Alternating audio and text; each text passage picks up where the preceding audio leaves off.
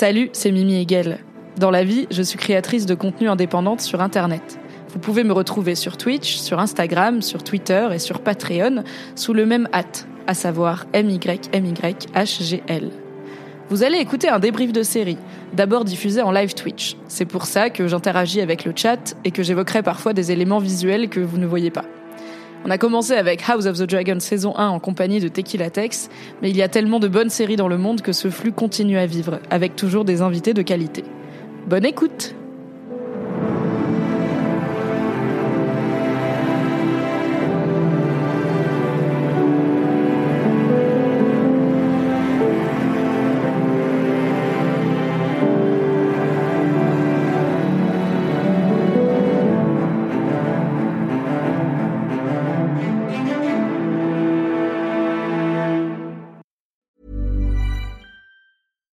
Hiring for your small business? If you're not looking for professionals on LinkedIn, you're looking in the wrong place. That's like looking for your car keys in a fish tank. LinkedIn helps you hire professionals you can't find anywhere else, even those who aren't actively searching for a new job but might be open to the perfect role. In a given month, over 70% of LinkedIn users don't even visit other leading job sites. So start looking in the right place. With LinkedIn, you can hire professionals like a professional. Post your free job on linkedin.com/people slash people today.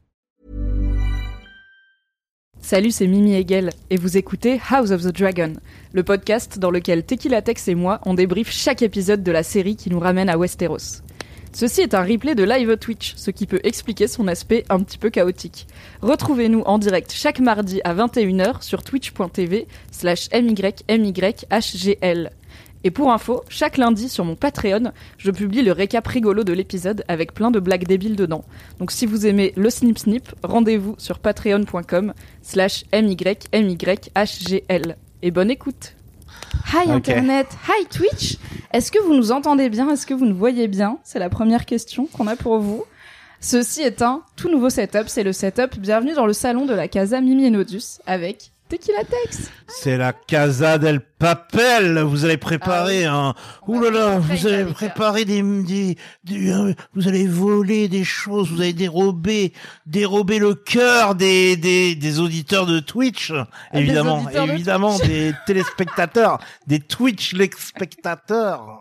J'adore cette personne. Ceci est Tequila Tex, personne de qualité, DJ de son métier, Euh, ouais, Entre DJ, personnage, euh, célébrité. J'aime, j'aime, fashion j'aime icon, dire ça en ce moment, célébrité, célébrité tout à fait, Une personnalité célébrité. publique. personnalité. mais aussi icône de mode. Regardez, sachez que ce micro ainsi que tout son câble a tenu dans les poches de ce gilet de pêche. C'est incroyable ou pas C'est le talent Écoutez, Tex. euh, les gens disent souvent, tu as trop de poches.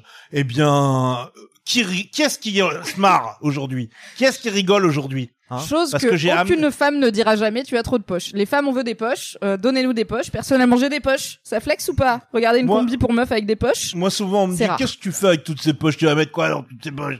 Ben, un micro, par exemple, pour l'amener chez Mimi. Alors, euh, qu'est-ce qui se passe? Mhm. Eh ben voilà, on est bien content. On est bien content de les avoir ces poches.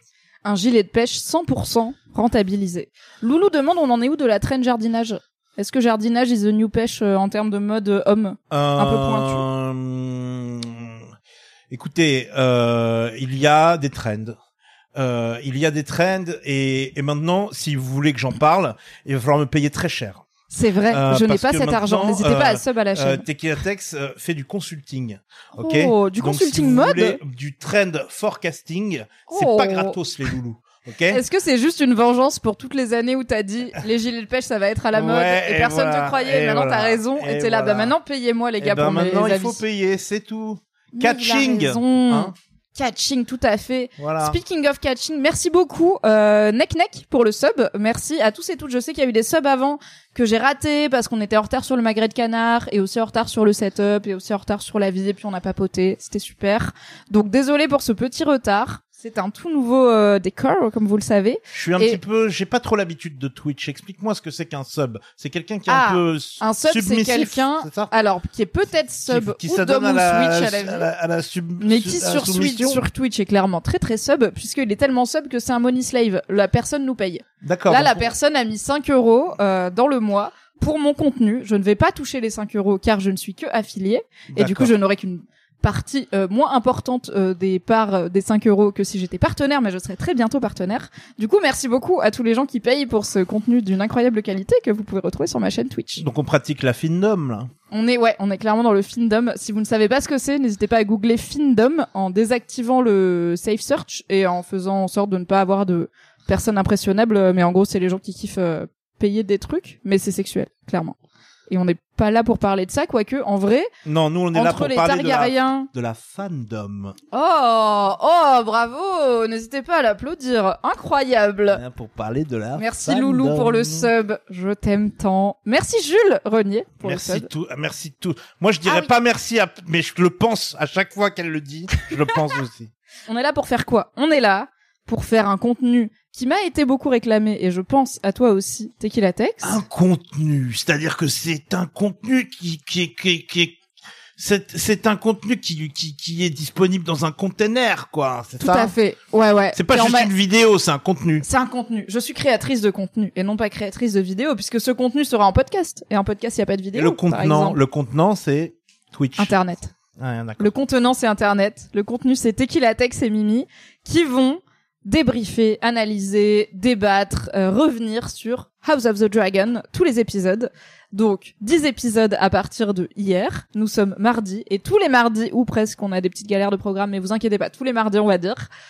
De maintenant jusqu'à dans 10 semaines. Tous les mardis, il y aura du contenu. Il y aura du contenu, ça c'est vrai. Et généralement, ce sera à 21h sur cette Qu'est-ce qui chaîne. sera contenu dans ce contenant? On, ça pourra ce changer. sera du contenu de type. Alors parfois, la couleur du contenu changera, mais la qualité jamais. Vous voyez ce que je veux dire? C'est-à-dire que des fois, peut-être euh, Teki sera pas dispo et c'est pas très grave, ou alors moi je serai pas à Paris et c'est pas très grave, on trouvera des alternatives. Mais la réalité, c'est que pendant toute la première saison de House of the Dragon, le spin-off préquel de Game of Thrones, Tequila Tex, qui est un gros nerd de Game of Thrones quand même à tes heures perdues, et moi-même qui le suis professionnellement, j'ai envie de dire, j'en ai fait un métier, et ben on va parler de House of the Dragon et de est-ce que c'est bien et de qu'est-ce qui se passe et de qu'est-ce que ça veut dire et de qui sont tous ces gens avec des prénoms dont on ne se souvient pas. Et d'ailleurs je vais bientôt ouvrir un arbre généalogique sur mon téléphone ce que j'ai oublié de faire et si je le fais pas je n'aurai aucun aucun moyen de vous parler de Pendant ce temps, est-ce que tu veux que je brode un petit peu en racontant un petit peu ma life? Mais tu sais quoi vas-y. Car je est-ce que déjà tu peux te présenter un petit peu pour peut-être la partie de ma commu qui ne sait pas qui tu es car clairement il y a pas sûr, souvent des DJ sur ma chaîne car je n'écoute pas de musique. Pas, personne ne sait qui je suis. Je suis tout le monde sait qui tu es Je suis Tequilatex. Euh, voilà, je suis, je suis DJ. Euh, je, j'ai un, j'ai quoi J'ai fait des débriefs sur Facebook Live à l'époque où c'était à la mode. Tu te rappelles Facebook On Live a eu la période Facebook y allait, Live, hein, ensuite il y a hein. eu euh, Periscope sur Twitter, il y a eu les Insta Live à la mode pendant confinement 1 Mhm. et c'est tout. Mhm. Et puis Twitch, finalement Twitch c'est très Ouais. bien. C'est peut-être une plateforme faite pour ça, peut-être c'est mieux. Ouais, Qui l'eût cru Et euh, donc euh, à une époque sur Facebook Live, voilà, je faisais un, un, un show de débrief de de Game of Thrones sur les, les trois, les deux trois dernières saisons. Ça s'appelait Tech Tech of Thrones. Ce qui est super. Et euh, finalement, beaucoup de gens m'en parlent souvent de de ce de, de ces de ces débriefs là. Mais c'était trop bien. Et euh, beaucoup de gens. Est-ce que Et sur le chat il y a des gens deep, qui hein, suivaient. Tech of Thrones? Ah oui, manifestez-vous. Merci Nodus Envoyez des pims, envoyez un des pims. Surtout envoyer des pims.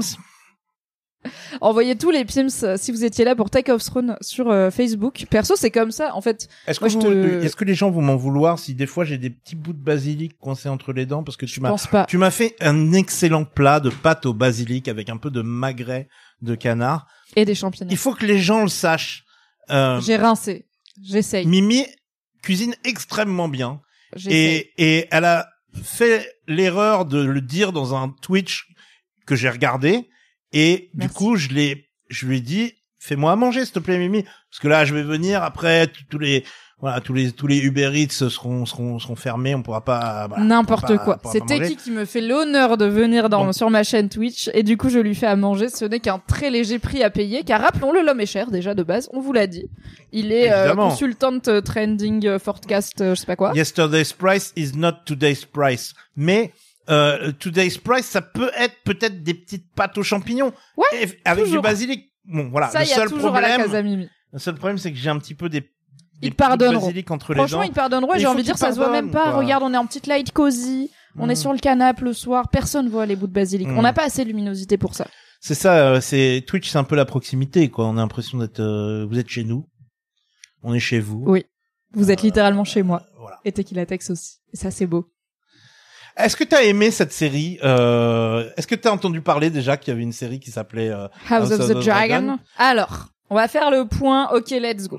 Comment ça va se passer ce podcast? Je vous fais un tout petit point contexte et après on part dans le dur. Donc dans ce podcast, on va être, on va spoiler à 100% l'épisode de la semaine et les épisodes précédents de House of the Dragon, c'est-à-dire actuellement saison 1, épisode 1, c'est tout. J'ai lu Fire and Blood, Feu et Sang de George R. Martin, qui est le livre qui est une histoire de toute la dynastie Targaryen. Donc il y a vraiment beaucoup de gens et je pense que House of the Dragon, ça doit prendre genre 200 pages sur les 956 que fait ce livre. Euh, moi, je l'ai lu, donc je sais ce qui se passe, mais je ne vais rien spoiler jamais de ce qui se passe après. Je suis comme vous. Que va-t-il se passer dans le prochain épisode? Je ne sais pas. Et avec Teki, ce qu'on va faire, c'est pas vous spoiler la suite, c'est juste débriefer ce qu'on a vu et essayer d'imaginer où est-ce que tout ça peut aller. Et moi, je ne vais jamais laisser transparaître. Est-ce que c'est le cas ou pas? Voilà ce qui va se passer. On va parler de nos moments préférés, des moments qui ont peut-être moins marché, des persos, de est-ce qu'on s'y reconnaît, euh, qu'est-ce qu'on aime dans ces persos, qu'est-ce qu'on déteste potentiellement, qu'est-ce qu'on espère pour eux ou pas.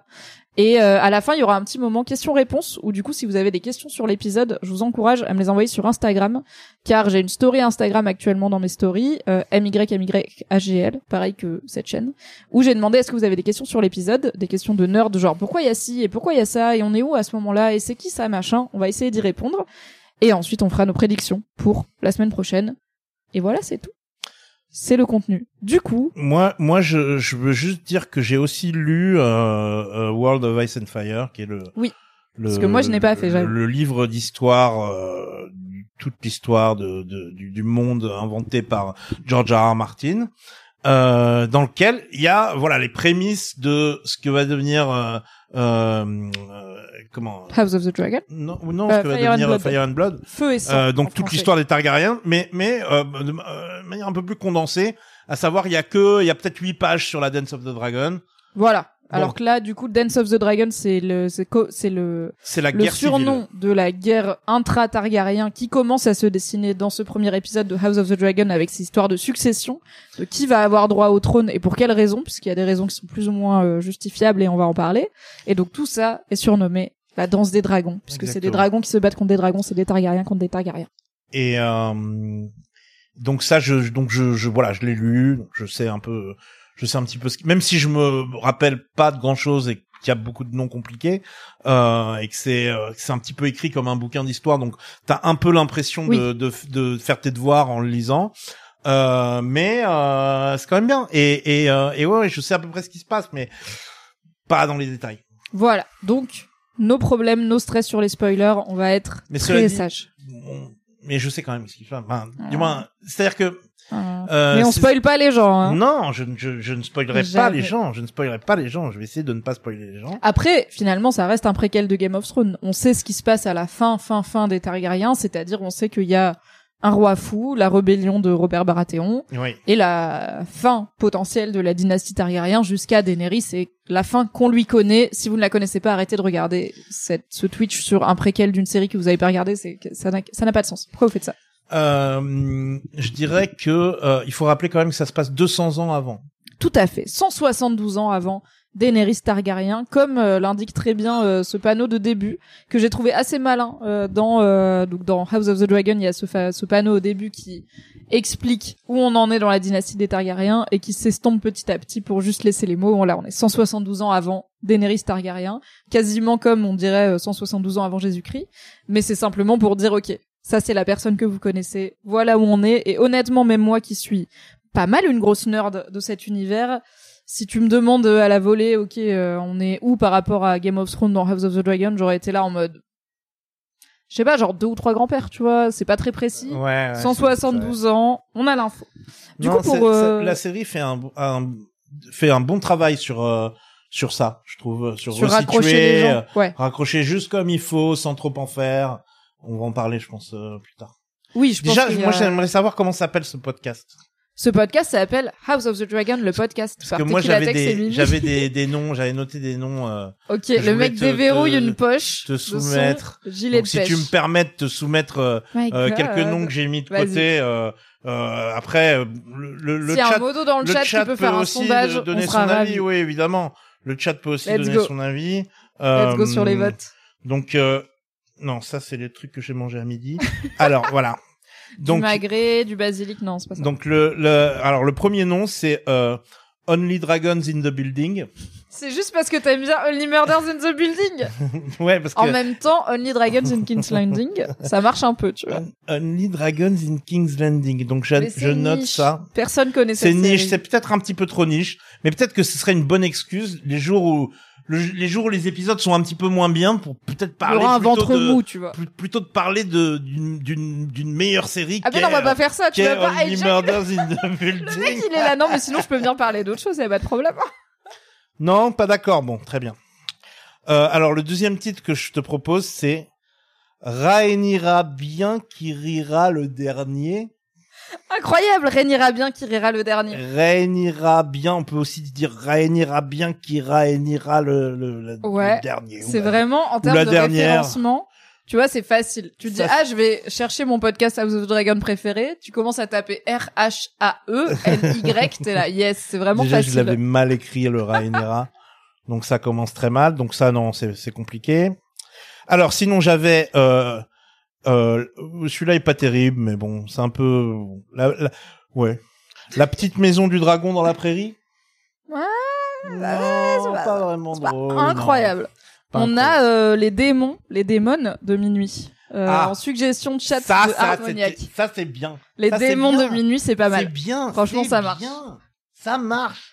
Peut-être on va appeler ce podcast les démons de minuit. En vrai, je sais pas, ça marche. En vrai, ça, ça me séduit là. Est-ce que je te verse des royalties harmoniaques Tu me dis, tu m'envoies un chuchotement, on s'arrange. Tranquille. Euh, sinon, j'avais euh, le dernier que j'avais, c'était House of the Poisson aussi. Ah oui, alors, point poisson. Il faut qu'on ait un point poisson parce qu'à un autre moment plus tard dans l'épisode, on va avoir un point homme poisson qui va arriver et tout le monde va être là. Quoi? Il y a un contexte. Tequila Tex, c'est quoi l'histoire avec les êtres poissons dans le monde de A Song of Ice and Fire par George R. R. Martin? Ben, il s'appelle les Deep Ones. Il s'appelle les Deep Ones. Il source s'appelle les fiable. Deep Ones. Donc les êtres profonds finalement. Et en fait, Ceux des euh, profondeurs. on comprend pas trop pourquoi partout sur sur la, la planète qu'on va appeler on va appeler arbitrairement Planetos. Oui, Planetos, planète- c'est donc la Parce planète que de moi, j'aime pas Westeros. quand les gens disent Ouais, on est de retour sur Westeros, on est de retour à Westeros, Westeros, Westeros, Westeros. J'ai commencé ce live en disant on est de retour à on n'est pas de retour à Westeros. Il y a aussi d'autres continents sur cette euh, sur cette planète. Je veux dire, c'est voilà. Oui, on est de retour à Euh, Westeros et non, mais et Westeros, c'est euh, c'est- un petit, un maigre petit. Non, mais j'entends. Comment un, quart- un J'entends. quart, un huitième du du C'est comme si des aliens y revenaient sur Terre et ils voyaient genre le Royaume-Uni et qu'ils étaient là, ok, c'est la Terre. Et on Mais non, mais c'est bah, comme, euh, c'est juste comme quand les en fait. rappeurs disent, euh, dit, euh, Yo l'Europe, comment vous allez bien ce soir, les Européens? Alors que toi, tu sais t'adapter à ton public dans chaque pays européen. Tu vois, ils prennent le micro et ils disent euh, London, euh, London, England, Europe. Yes, tu vois, we are quand, ils sont, quand ils sont à Cracovie, tu vois. Alright. Donc c'est quoi le bail avec les poissons Donc sur Planetos, Planetos sur Planetos, on sait pas pourquoi, à plein d'endroits, on retrouve une espèce de pierre volcanique euh, noire euh, gra- grasse. Mhm. On, s- sait À pas ne pas trop. confondre avec l'obsidienne, euh, le fameux ver dragon dont on parle dans Game of Thrones qui permet notamment de tuer les White Walkers. Rien à voir. C'est une Non. autre pierre volcanique et celle-là, elle Enfin, est, elle est pas, je sais pas si elle est volcanique vraiment. c'est une pierre, mystérieuse et pierre grasse. mystérieuse grasse qu'on retrouve dans certains trucs d'architecture euh, ancestraux et euh, dans euh, la chaise euh, des euh, De- du- Des Greyjoy. Oui, des fermés. La, la chaise des Fernets. Vous le- le- voyez le- euh, le- Greyjoy et toute sa famille là sur leur île, euh, et ben ils ont un trône parce qu'ils sont le roi Voilà. des Fernets et sur ce roi, ce trône en bois flotté, il y a du coup bah, c'est pas du bois flotté. c'est pas du bois flotté, c'est- justement c'est un trône. euh, qui sort du fond des mers. Ouais, c'est le le, Puisqu'il vénère le dieu noyé. Seastone Chair. Oui, Ça c'est de pierre de mer quoi. Et donc, euh, et donc ce truc-là, on le retrouve là. On le retrouve aussi dans les bases de la tour euh, qui est euh, La tour de la joie. non Hightower là. Ah yes, Hightower qui est du coup la tour où il y a toutes les connaissances. C'est la tour où il y a les maîtres euh, et Voilà. les chercheurs qui sont donc à Old Town, ville Ouais, vieille. Ouais, voilà. Il y a euh, cette euh, tour où il y a toutes les connaissances, c'est notamment là où Samuel Tarly étudie euh, dans les dernières saisons de Game of Thrones pour le compte de la garde de nuit pour trouver un moyen de battre les White Walkers. Donc la base de ce truc-là, c'est pareil, c'est la même espèce de, de, de, de, de- de Coucou, pierre. Euh, tu la retrouves, euh, voilà, dans, dans, dans, plein d'endroits euh, de, de ce monde. euh, et euh, les gens racontent que, et il y a aussi, voilà, plein de, de, de, de légendes et de mythes qui sont liés à des créatures aquatiques qui seraient venues s'accoupler avec les humains pour créer des espèces d'hybrides homme-poisson. Euh, Mhm. Les légendes du, du, du- c'est lié tout ça aux légendes du du, du, du- du dieu noyé. Qui est du coup la divinité vénérée par euh, les Greyjoy et leur peuple, donc les Fernés des îles de Fer, euh, qui du coup euh, ont toutes des cérémonies euh, religieuses à base de on rentre dans la mer, on se noie plus ou moins symboliquement, parfois très littéralement, et on renaît plus ou moins symboliquement, Ouais. parfois pas du tout. Euh, donc c'est toute cette zumba là. Euh, donc tout, Moi je fais les bacs, tu vois. tout ce, c'est bien, tu tu fais les petites Je fais le cliff, les cliff notes. Euh, je, je donc je, voilà, je, moi quand euh, quand euh, le bouquin euh, World of Ice and Fire est, est, est- arrivé, je l'ai dévoré parce que j'adore le lore, j'adore les les tout ce qui est tout ce qui peut étendre le le l'univers d'un- d'une série d'un d'une série de livres ou Mhm. d'une série télévisée. Tout ce qui donc rend je- la chose plus riche et plus voilà, profonde. exactement. Ça rend le truc plus vivant. Ça. Alors j'ai envie de savoir ce qui se passe à Asai. J'ai envie de, de savoir ce qui se passe euh, à Essos, dans, dans tout- toutes ces espèces de villes qui sont mentionnées. Parfois euh, au, au détour d'une phrase et on n'en Oui. entend plus jamais Et parler. George R. envie- Martin fait beaucoup Voilà. ça, où des fois il te lâche un truc genre euh, Haïti où euh, il paraît que les ombres sont vivantes et empoisonnées, euh, mais d'où euh, personne n'est revenu depuis 50 ans. Et Ouais. c'est tout. Et t'es là, Ouais. attends. Mais Euh, moi je veux on un livre en fait là-bas. Je peut- Quelqu'un peut y aller, se renseigner. J'ai envie d'aller là-bas, de voir ce qui se passe quoi. Exactement. Et donc euh, toutes ces petites graines qu'il a semées, moi j'ai envie de- d'en savoir plus. Et et, et un, un truc très et beaucoup beaucoup beaucoup de de de théories euh, autour de ces deep ones. Ouais. Par- Appelez, rappelez-vous qu'on est dans un contexte où ça fait genre 15 ans qu'on n'a pas eu de nouveau bouquin dans une saga qui est pas finie. Donc les gens aussi se nourrissent de choses de plus en plus euh, annexe. compliqué à trouver littéralement dans le texte, on va dire. On est sur de l'interprétation de plus en plus, euh, voilà, voire de la réinterprétation. Et c'est pas que j'y crois pas.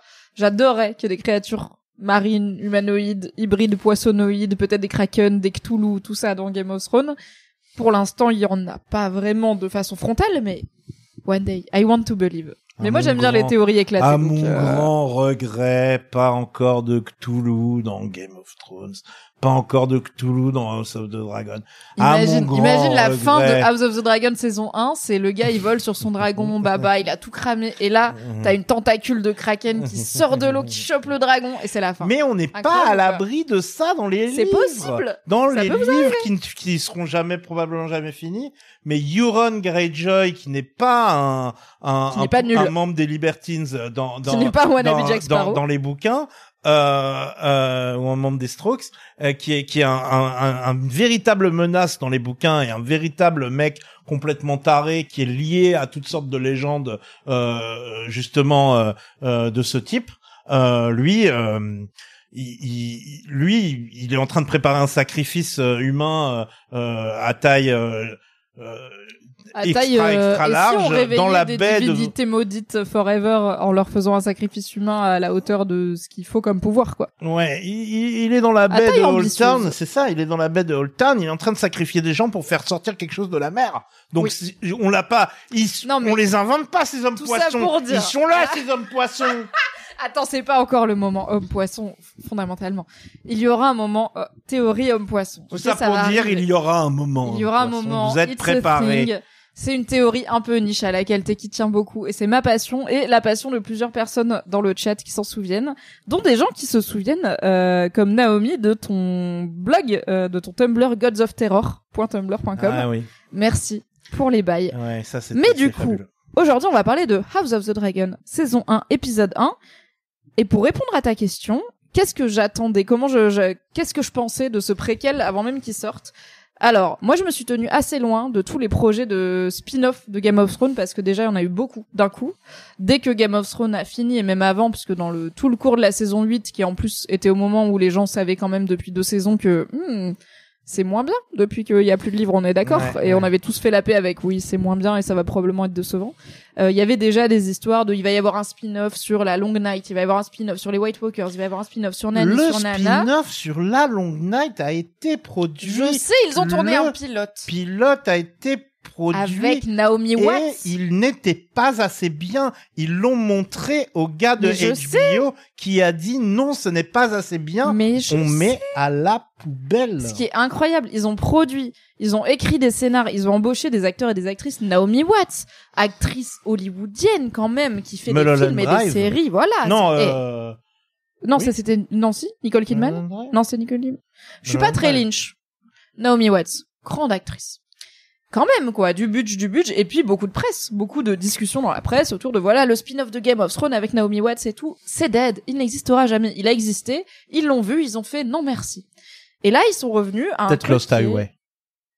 Lost Highway. C'est connu Lost Highway? C'est du Lost Lynch? Highway, c'est Lynch. Ah ouais. Moi Lynch, j'ai Twin Highway, Peaks euh, easy, mais euh, pas tant. Bref. Vous l'avez chez vous. Donc, il y a eu plein de spin-offs de Game of Thrones, plus ou moins annoncés, plus ou moins validés, plus ou moins rumeurs non fondées, plus ou moins carrément. On a tourné un truc et il sortira jamais. Donc, je me suis tenue très loin de ça parce que j'étais là. En fait, c'est quoi? Les bouquins.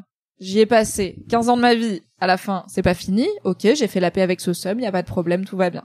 La série, j'y ai passé 8 ans de ma vie. À la fin, c'était fini, mais pas dingue. Ok, j'ai fait la paix avec ce sum. Je vais pas commencer à m'enthousiasmer pour des spin-offs qui vont peut-être ou peut-être pas exister.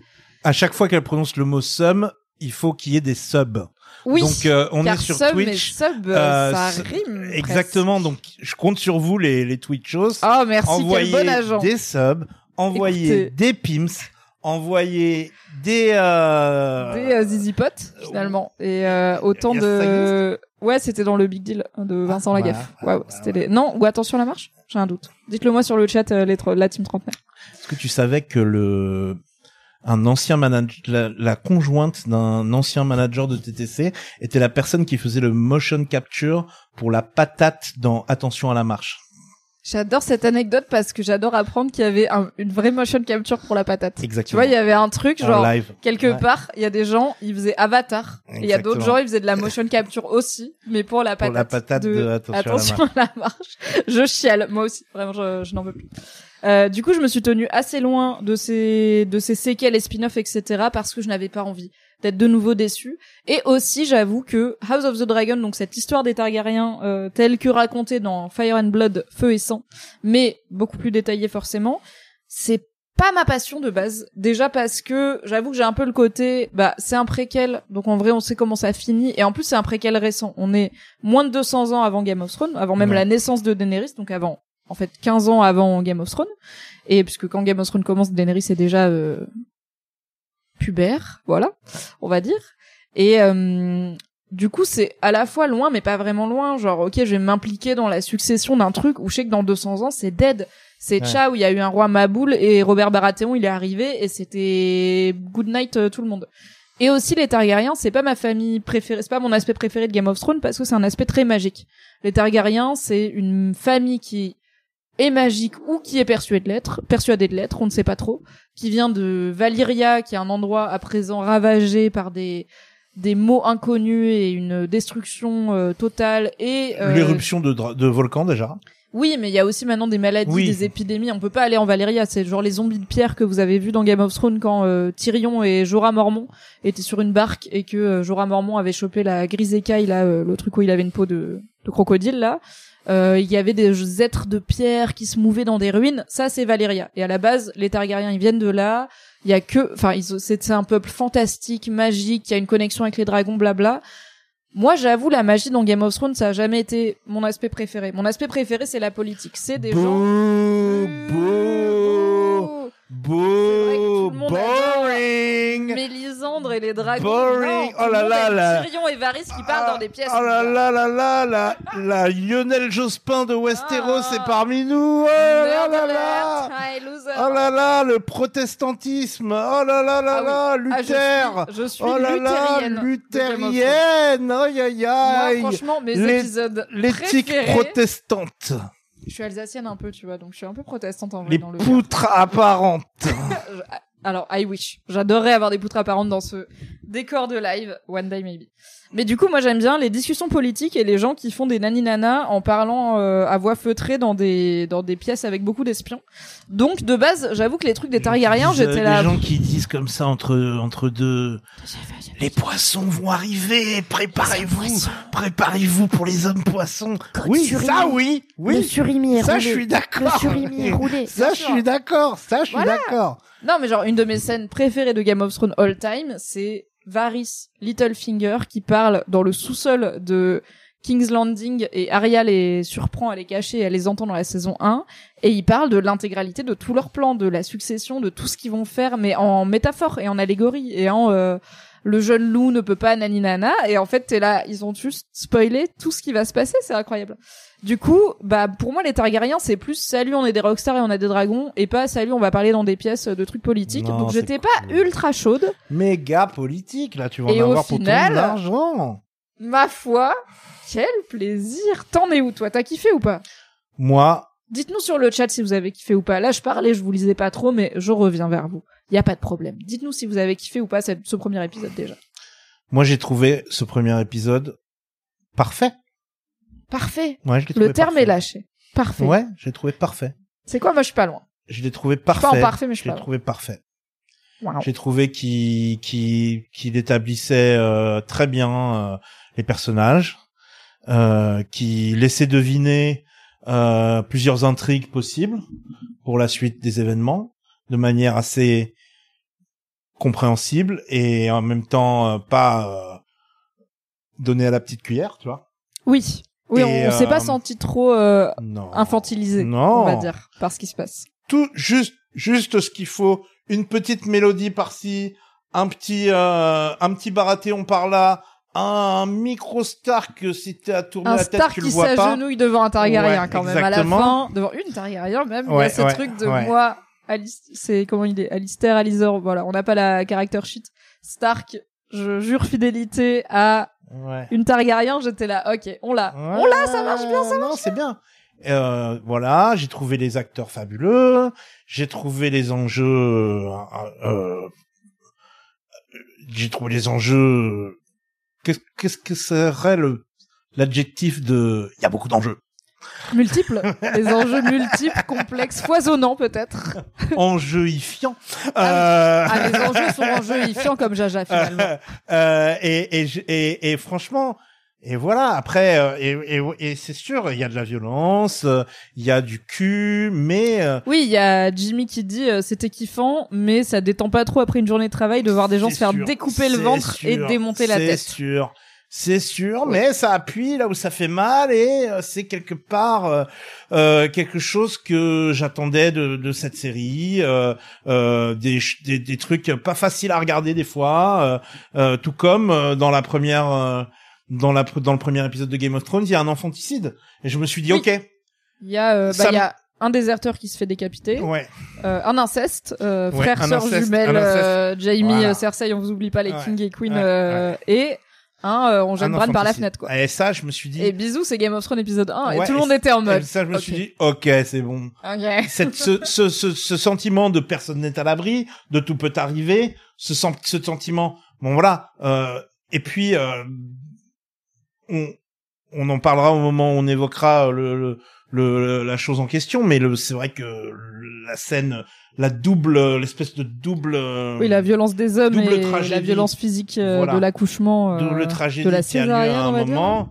euh, fait écho à une situation aux États-Unis aujourd'hui, euh, fait écho à Que pour le coup, euh, ils, et ils avaient pas l'info quand ils l'ont écrit et tourné euh, que la non, que ce qui bon. protégeait le droit à l'avortement aux États-Unis allait être euh, vraiment retourné et qu'on peut se retrouver avec des situations pas hyper euh, loin en fait de ce qui se passe dans littéralement une fiction médiévale fantastique aux États-Unis en 2022, mais ça tombe pas mal. Et en vrai, ça fait un Le fait moment est que le fait est que le résultat sur la est table, fort quoi. en fait et Oui. assez assez euh, bah, le résultat euh, les gens ne- moi je vois euh, sur internet aujourd'hui les gens parlent beaucoup de ça et Oui. et, et- bah dans le chat et aussi, oui. c'est pas une quoi votre avis? Forcément- C'est trop bien, mais waouh, c'est dur quoi. non mais ouais c'est physiquement dur. mais au moins il se passe un truc quoi c'est pas euh, Ah, tu ça. vois euh, je veux dire les séries Marvel sont bien sympas mais putain On n'est pas à ce niveau-là de Euh, ah ouais, dire, on est euh, impliqué dans j'ai les bails. l'impression quoi. d'avoir déjà oublié ce qui se passait dans dans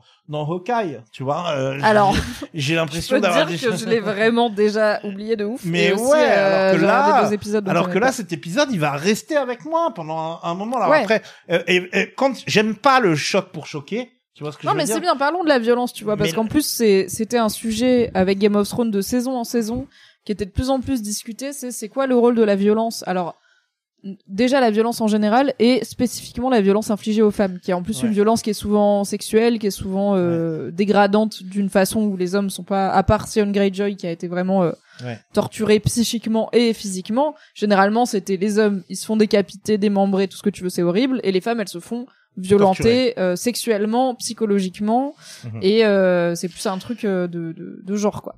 Et il y a eu beaucoup de discussions sur est-ce que cette violence elle a un sens au bout d'un moment, à quel point c'est pour faire du choc value euh, gratuit, à quel point c'est parce que peut-être les gens attendent ça. Et on en parle, tu vois, de Ouais. bah ouais, mais en fait, on regarde une nouvelle série Game of Thrones, ouais, il y a de la violence et Ben, peut-être on non non mais moi j'attends pas la violence comme un spectacle pornographique j'attends la violence comme comme j'attends de j'attends de d'être euh, comment d'être secoué par euh, euh, des choses qui se passent à l'écran et qui vont rester avec moi euh, un peu plus loin que euh, une heure après l'avoir vu quoi Oui, et je pense que c'est ça la grande différence et la grande nuance, euh, mais aussi dans la perception du public, c'est est-ce que cette violence elle a un sens? Est-ce qu'elle est là pour raconter quelque chose ou est-ce qu'elle est juste là pour soit choquer, soit appuyer un truc qu'on a déjà entendu mille fois? Et typiquement, Game of Thrones saison 1, t'as voilà quelques scènes de violence sexuelle, quelques scènes de bordel un peu gratos qui sont pas de la violence mais qui sont de la nudité gratuite et tout. Saison 1, tu te dis ok, ça pose le monde. Voilà la place des femmes dans ce monde, voilà la, le rôle de la sexualité dans ce monde. Saison 8, t'es là, eh oh. Est-ce qu'on peut trouver autre chose pour les femmes à part Ouais. potentiellement être violées, tu vois? probablement mais là Là, on est épisode 1. Pour moi, ça pose un truc de le monde des hommes, il est violent, le monde des femmes, il l'est aussi. Et alors, c'est peut-être ma sensibilité personnelle, mais entre les deux, j'aurais préféré être en train de jouter euh, à la lance que être en train d'accoucher Ouais, euh, dans ce lit. Donc, je pense qu'il y a un truc aussi de, et bah, il y a une place qui est quand même paradoxalement un peu préférable à une autre, même si tout est très violent. Et cette idée, en plus, qui est de la violence des hommes, qui est amenée par la la reine qui ne fut jamais, euh, donc euh, la, j'ai pas les prénoms, je vais vous les trouver. Mais C'est euh, c'est Rhaenys, c'est Rhaenys celle-là, et c'est Rhaenyra, la petite. Rhaenyra Rhaenyra, waouh, il est meilleur que moi. Donc la reine Rhaenys, qui, a, qui aurait, qui était normalement la première euh, prétendante au trône et qui a été écartée en raison notamment de son genre, principalement de son genre, qui dit en voyant les gens se battre, euh, les chevaliers se battre dans le tournoi, euh, sont des chevaliers d'été qui n'ont jamais connu la vraie violence, ils ont jamais connu la guerre, ils sont trop jeunes, ça fait trop longtemps qu'il y a la paix. Du coup, il y a cette idée que les hommes ils vont chercher une violence alors que les Mmh. femmes la subissent, et je suis là, ok. Du coup, dans ce cas-là, je peux vivre avec le gore en fait. Bah, rien Ce qu'on gore, il que le raconte fait un qu'on ait ces, ces, ces discussions-là suite au truc, Bah c'est oui. bien, tu vois. Moi, Carrément. je trouve que c'est bien, mais.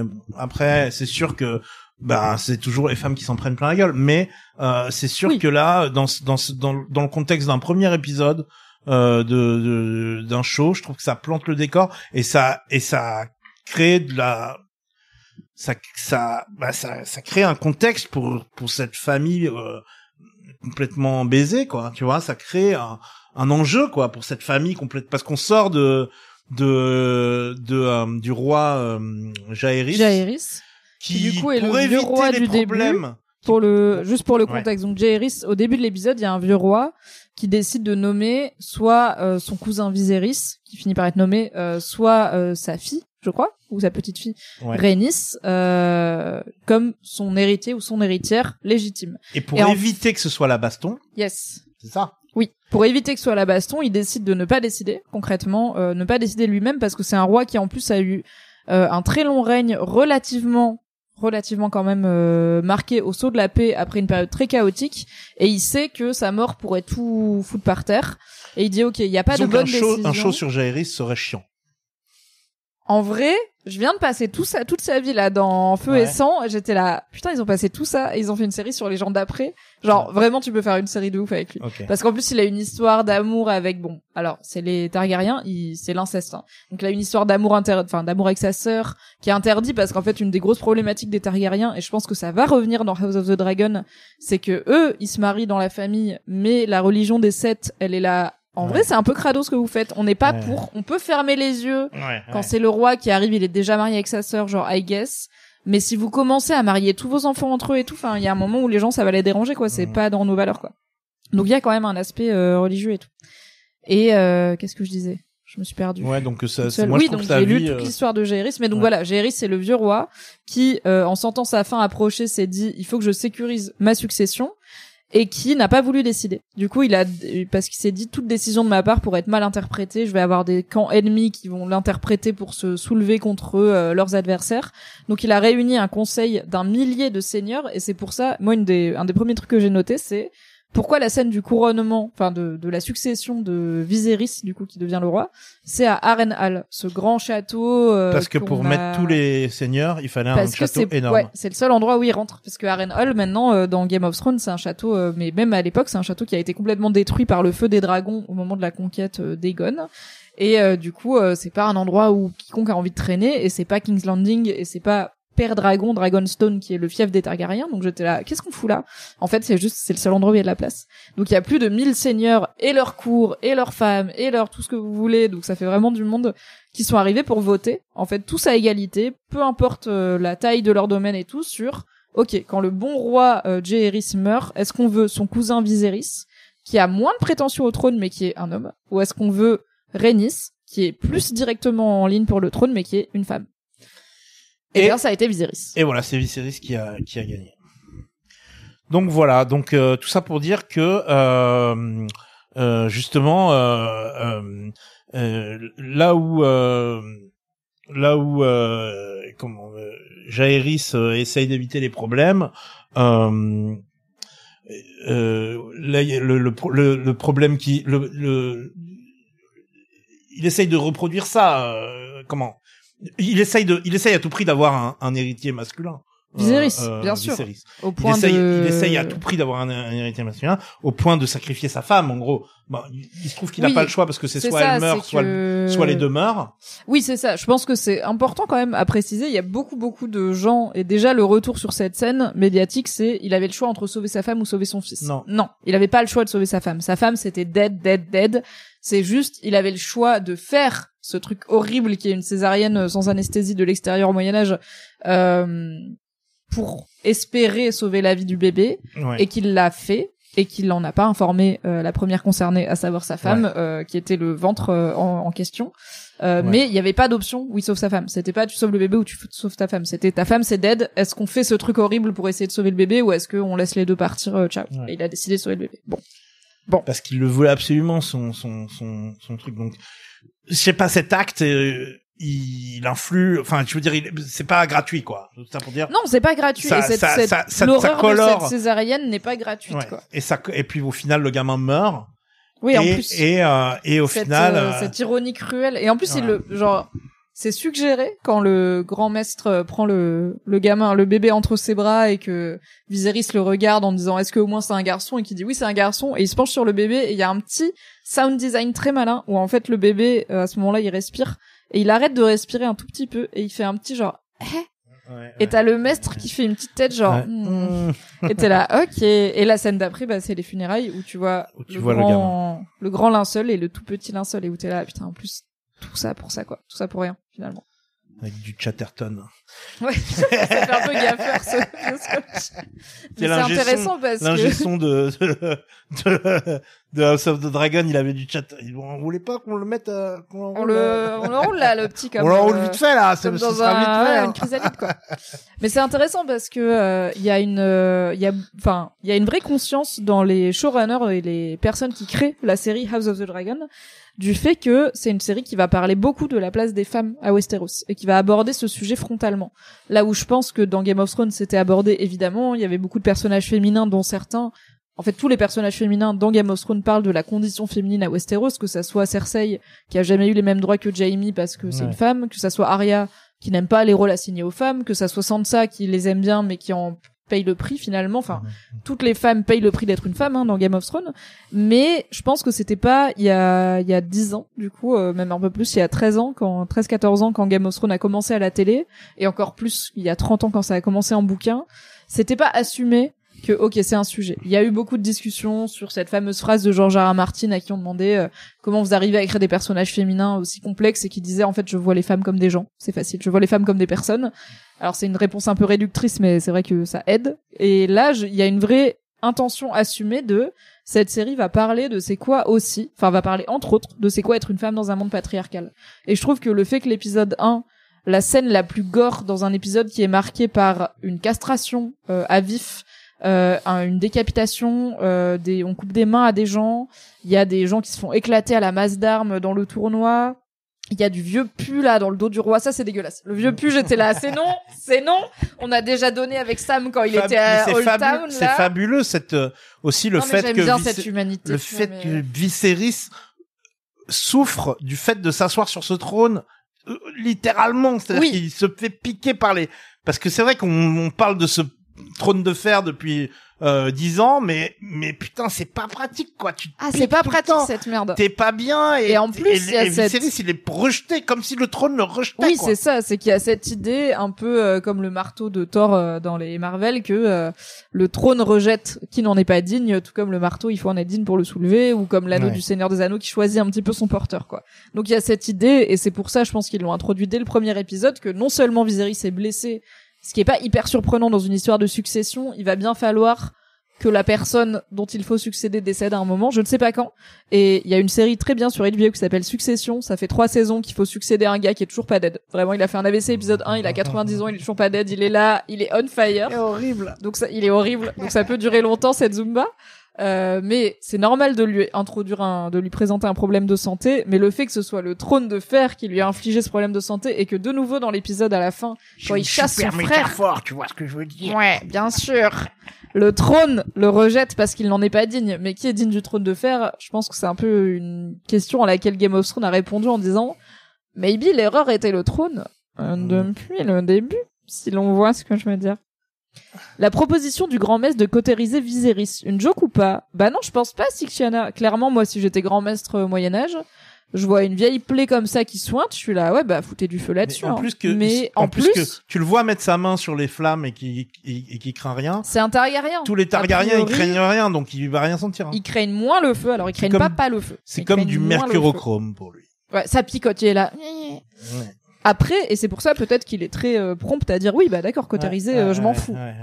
Est-ce que ça va marcher ou pas? Mon avis, c'est que si tu présentes dans le pilote de ta série une blessure dégueulasse qui fait du pu vert, je C'est suis pas comme sûre un qu'un gros petit coup plan de sur un briquet, ça va... Ouais. Ou un personnage féminin qui vomit le matin, t'es là. Ok, probablement qu'elle est enceinte, c'est pas juste qu'elle a la gueule de bois ce matin-là, quoi. Sinon, ça n'a pas vraiment de sens, quoi. Donc je pense que on n'en a pas fini avec cette blessure primordiale au dos, mais aussi il se voilà, il se recoupe sur le trône de fer Ouais, dans le même épisode. putain. Le gars n'est pas équipé. Et d'ailleurs, fun fact, le trône de fer a un peu changé de design euh, dans cette euh, nouvelle série, puisque euh, à la base, le trône de fer, dans l'esprit de George R. R. Martin, a un design beaucoup plus opulent, beaucoup plus grandiloquent que dans la série. Euh, googlez euh, Iron Throne euh, books, book version, et vous allez voir, c'est un grand machin qui fait vraiment euh, des mètres et des mètres de haut, Avec des marches. avec Donc des là ils ont marches gardé les, en épée. un peu des épées sur les marches. Ils ont fait un hybride. C'est quand même, Ouais. moi je trouve, honnêtement, hot take, c'est un Ouais. peu cheapos. Les épées sur les marches, c'est cheapos. Parce que du coup, il y a le trône de fer qu'ils ont un peu agrandi par rapport à Game of Thrones. Et ils ont rajouté des épées, donc des lames d'épée fondues et tout, sur les marches. Donc là c'est la c'est la c'est la Mimi euh, décoratrice d'intérieur Ouais, qui parle. C'est la Mimi euh, Stardew Valley. euh, Voilà, Valérie euh, Damido. Ouais exactement. Voilà, Valérie Dami, Damidiou Vallée, c'est moi. Euh, du coup, je trouve, en vrai, le design avec que les, les, épées c'est un peu le de- sticker mural de Planetos. Tu sais, ouais, c'est une bonne, euh, c'est une bonne analogie. Je pense que on dirait, mais en plus on dirait un peu un sticker en vinyle qui descend les marches avec des épées qui sortent en, en relief comme ça, mais c'est pas ouf. C'est pas ouf, voilà, je l'ai dit. Mais on est quand même sur cette idée de le trône est dangereux, encore plus que ça pouvait l'être assumé dans Game of Thrones au début en tout cas. Je pense que dans Game of Thrones au début c'était là. Faut un peu que vous pensiez que c'est cool d'avoir le trône de fer, Ouais. parce que sinon vous serez tous en mode vous êtes des cons de le vouloir. Ouais. Là ils sont là, vous savez que c'est de la merde d'avoir le trône de fer. Donc vous savez qu'ils se battent tous, que en plus on est dans une série où il va y avoir à la fois des rivalités intrafamiliales évidemment entre qui est légitime, mais aussi des relations amoureuses et sexuelles et des héritages et des, des créer des héritiers et tout intrafamiliales. Mhm. Donc en fait les ennemis d'un jour peuvent Tout être ça les amants plus de des demain. poissons. Bien sûr. Bien sûr. Euh, donc va- qu'est-ce- Est-ce qu'on va s'en sortir? Probablement pas. Probablement pas. Je vais aller me servir un petit verre. Euh, je te laisse meubler Exactement. deux minutes, is good. En attendant, donc Est-ce que tu je Only Murders sur- in the Building. Pourquoi est-ce que c'est la meilleure série Je jamais laisse 4 minutes faite. avec T'es qui j'arrive. euh, Only Murders in the Building C'est sur Disney+. À la base, c'est sur Hulu. Euh, donc voilà, c'est une série euh, euh, avec Steve Martin, euh, Martin Short et euh, Selena Gomez. Euh, et euh, donc ces trois personnes euh, sont euh, euh, habitent voilà toutes les trois dans un immeuble new-yorkais ancestral. Qui est euh, très typique de ces grands immeubles new-yorkais, un petit peu comme celui de, de, de Ghostbusters, quoi. Tu vois. Euh, donc c'est une, série vraiment très très new-yorkaise, très très euh, euh, qui joue un petit peu sur ce côté euh, euh, très très rassurant des de, du, du, du, du fantasme new-yorkais. Et, euh, et donc ces trois personnes sont adeptes de podcasts de true crime. Et il se trouve qu'il va y avoir un meurtre dans leur immeuble et que ils vont Oh mener l'enquête à leur tour et c'est extrêmement drôle et j'expliquais tout à l'heure à Nodus c'est un petit peu comme manger un bon pastrami en écoutant euh, 50 Cent en regardant euh, la skyline des des des, des gratte-ciel euh, new-yorkais et Mhm. en, en en écoutant un bon Frank Sinatra et euh, en regardant une comédie musicale de Broadway et euh, en, en tout ça dans un taxi jaune euh, tu vois c'est un petit peu tous les Ouais. clichés new-yorkais mais euh, tu c'est c'est c'est Saturday Night Live c'est I un know, humour il y a des briques rouges et tout, c'est Eh, trop c'est bien. un Il y humour a un des peu de escaliers yeuve. sortis sur le côté des immeubles. vous voyez moi j'adore voilà tout, moi j'adore c'est un petit peu l'équivalent en série de regarder euh, euh, les petites lumières dans les et d'imaginer qu'est-ce qui qu'est-ce que les gens sont en train de vivre quand on regarde les petites lumières dans un gratte-ciel moi j'aime faire ça j'aime faire ça j'aime regarder cette série voilà c'est tout c'est tout. Elle est géniale cette série, surtout la deuxième saison. Un podcast dessus vite. Réclame Traficote. Donc écoute, t'es qui si tu veux faire un podcast sur Only Murders in the oui Building parce que il se trouve que j'ai que ça à foutre euh, Mais ouais. de toutes mes journées parce Only que Techie in the Building On- et c'est juste toi qui Only Techie in the Only- podcast Mais en vrai, Only podcast chaque in the fois que tu regardes quoi. un épisode, tu, tu te branches un micro et tu rentres pendant 40 minutes comme ça dans ton micro en mode alors je viens de voir l'épisode et tout, t'appelles ça Only Techie in the Building. Hop, 100 000 abonnés, ça part. Meilleur podcast de Je suis sûr que je suis sûr que ça marchera pas. Je n'arrive pas à trouver de de modèle économique pour ça pour l'instant. Euh, nous verrons. Euh, pour l'instant, je dois aller mixer en Croatie.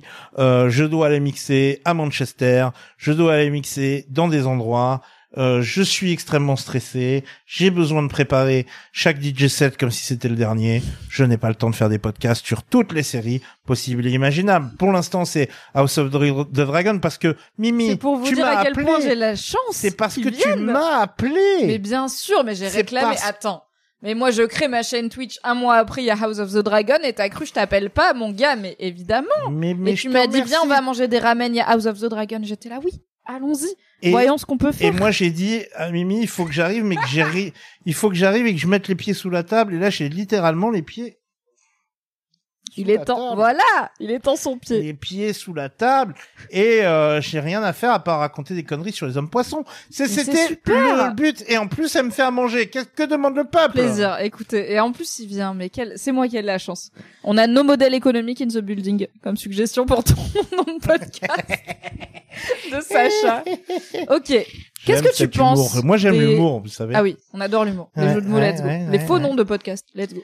Qu'est-ce que tu penses des personnages de cette nouvelle aventure? C'est quand même un truc. Game Je of Thrones, s'ils nous ont eu sur un truc, c'était leur personnage. Je les adore. Ça t'adore? T'adores qui t'adore tout le monde? Je les adore. Tu les aimes plus que ceux de Game of Thrones? J'adore Rhaenyra, elle me fait penser à une jeune fille que je connais dans la vraie vie qui est très jolie. J'imagine. Euh, en plus de plein d'autres qualités, car je- elle est plus je- de choses que jolie. Eh, Oui, mais pas euh, exactement, mais elle me fait, c'est- c'est sa beauté qui me fait penser à est l'actrice très jolie qui là. joue. Euh, euh, Rhaenyra, c'est la jeune Targaryen qui est promise Euh, au trône à la fin de cet épisode 1. J'aime euh, Daemon Targaryen, Matt Smith. Il est incroyable. Je l'aime. Il est génial. On J'ai pas tout regardé Doctor Who. J'ai pas, j'ai, j'ai regardé quelques épisodes de Doctor Who. Moi, je suis pas une Whovienne euh, de base Parce et je que me suis j'aime les- avant Matt Smith. J'aime les, les méchants dans Doctor Who. Un jour, je suis tombé sur un épisode. En fait, j'aime bien euh, David Tennant. Oui. Ça. C'était bien. Donc, j'ai un peu regardé ses épisodes à lui, où il est T'as vu docteur. l'épisode avec les Weeping Angels? Et j'ai vu l'épisode avec les Weeping Angels. Et j'aime trop les Weeping Angels. Contexte. Dans Doctor Who, qui est les une série fucking britannique. Weeping. tu veux que je te dise un truc? Ouais. Je suis terrorisé par les Weeping Angels. Mais ça fait ultra peur. Je suis Attends. terrorisé par les Weeping Contexte. Angels. Doctor Who, c'est une série britannique qui existe depuis des décennies, qui est sur un Time Lord, donc un voyageur du temps, qui vient voir plein d'endroits différents et plein de temps différents dans le l'univers entier, on va dire. Et il y a plein de shenanigans qui arrivent et il voyage dans une cabine téléphonique qui est aussi un vaisseau qui est plus grand dedans que dehors. Vous avez les bails, c'est Doctor Who, c'est très connu. Et donc les Weeping Angels, c'est des monstres de Doctor Who qui sont des statues d'anges. C'est les monstres pleurent. les moins chers à produire. Oui, mais les plus flippants Mais les plus avec flippants. euh, Mais ça, c'est le génie de Doctor Who. Comment quand tu les vois plus là, les Silent. Eux, ils sont horribles. Eux, c'est genre un bail où, en fait, dès que tu les regardes plus, t'oublies que tu les as vus. Mais c'est pas ça, les Weeping Angels? Non, les Weeping Angels, c'est ceux qui se cachent les yeux. Et en fait, donc c'est des anges qui se cachent les yeux. Vous voyez des statues d'anges en pierre qui se cachent les yeux. Et quand tu les regardes pas, ils Ah avancent. oui, et dès oui, que tu oui, les c'est ça. regardes, ils sont là. hum, Et Et là. quoi l'autre truc dont tu parlais L'autre truc, c'est les Silent, c'est dès que tu les vois plus, t'oublies que tu les as vus. Ah. Tu oublies qu'ils existent. Ah, et du coup, t'as juste des traces sur toi. Parce que tu t'es noté, genre j'en ai vu et tout, mais Ouais, tu sais pas. Et tu ok, sais pas quand et tout. C'est ultra flippant. Bref. Les Weeping Angels. Et du coup, Matt Smith a été. Donc les Weeping. Angels, C'est ouais, les Weeping Angels. Et les Weeping Angels, en fait, quand ils te touchent, ils t'envoient dans le passé. Oh my god, j'avais pas ce plot Donc twist. c'est genre, euh, on était avec Caroline, euh, bah elle a disparu. Euh, et après, genre, le facteur euh, sonne à la porte. Bonjour, j'ai une lettre qui me vient de 1472. Et c'est Caroline. Caroline passe un très mauvais mardi. Caroline, c'est chaud. Caroline, waouh, mauvais mardi. Donc, Donc euh, c'est vraiment, ah, ça glace le sang quoi. Et c'est vraiment incroyable. Et euh, et en fait, euh, donc Matt Smith. donc Matt Smith, il joue le le, le il joue le docteur Who. d'après David Tennant, qui est du coup le 11... 12e 12e Me tapez pas les Foubianes, je crois que c'est le 12e. Et donc, euh, et donc, ouais, je l'aime bien. Il joue bien, putain. Il joue Daemon Targaryen, un enculé, mais qui a quand même des petits feelings des fois. Oui, Tu I vois, guess. Alors Il- en honnêtement, tout cas, il aime son frère, tu vois. oui, c'est ça qui est intéressant, c'est que c'est le seul qui parle peut-être très honnêtement à Viserys, du coup son frère le roi dans cet épisode, quand il lui dit ton conseil restreint ne te respecte pas et fait un peu sa vie en vrai et fait un peu ce qu'il arrange. Euh, quand il lui, Il dit, dit, ok, j'ai dit que ton fils, personne- a- a- ton fils était l'héritier d'une seule journée. J'étais un peu un bâtard. Ok, chacun fait son deuil comme il veut. Alors non, quand il commence, il commence en disant non mais c'est ma façon de faire le deuil et son frère lui dit mec, il est là, non j'avoue d'accord c'est pas pour Et, ça. et, et, et Calmons-nous quoi. il est genre, mais en même temps, tu m'as jamais fait euh, Hand of the King.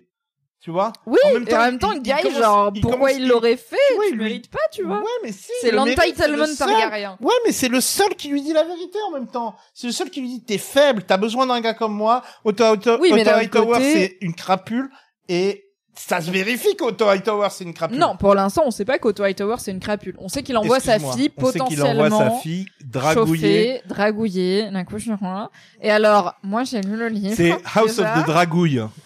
Euh, le le Mais titre attends, de mais ce c'est ça le podcast. nom du podcast. Franchement, si on était là pour se choper à la fin, ça s'appellerait House of the Dragouille de ouf. Ce serait incroyable. Non, il envoie sa fille d'un âge de type mineur, euh, éventuellement séduire un roi dit, d'un âge non. de type quinquagénaire. Attends, il lui dit mets la robe de ta mère qui est morte. De ta mère morte. Ouais, ouais, non, ça Mets c'est- la robe de Mets ta la mère robe qui de est morte de ta mère morte. C'est ça et qu'il lui va dit. dans le basement de Viserys le checker pendant qu'il joue au petit train. Oui, et ça, comme dit Loulou, ça dégue. Clairement, ça dégue. Et oui, non, mais bien sûr, il est gerbant.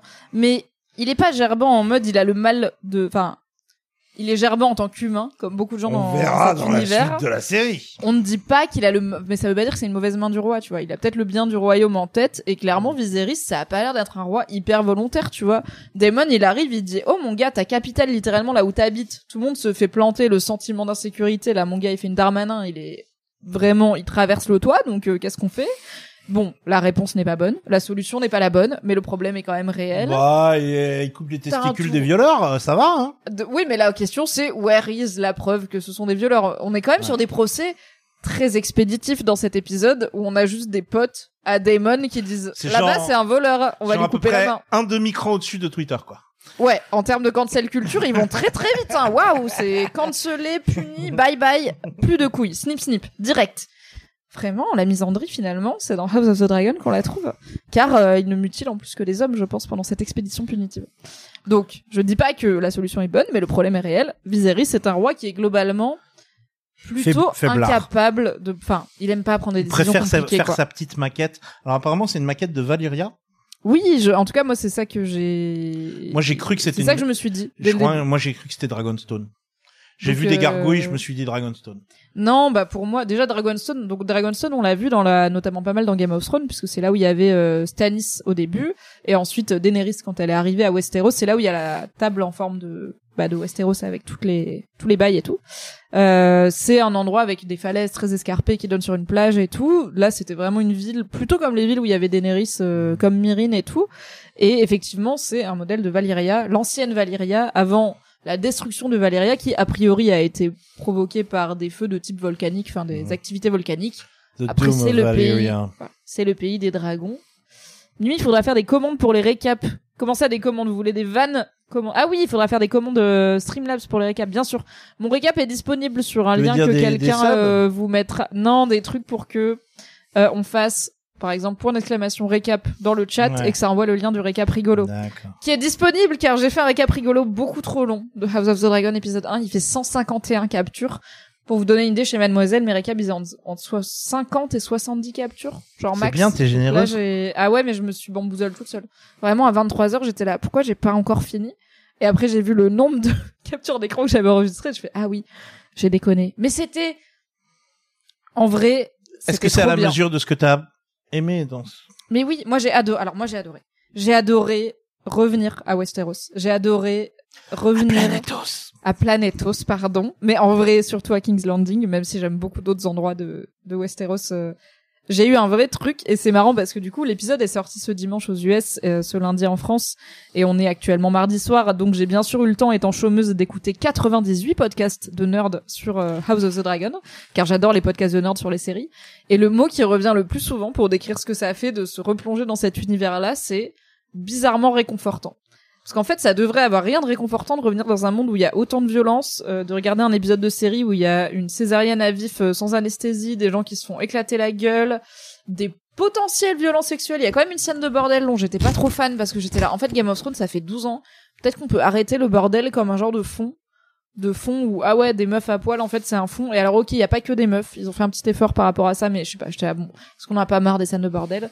Mais regarder une série avec autant de violence et de gore et de, et de douleur et dire c'est réconfortant, c'est surprenant, mais j'étais là, en fait, I get it. Vraiment, ça commence. Alors, il y a cette petite voix off qui dit, voilà, euh, les Targaryens, machin, t'es là, ok, voix off, pas, fa- pas fan, pas fan.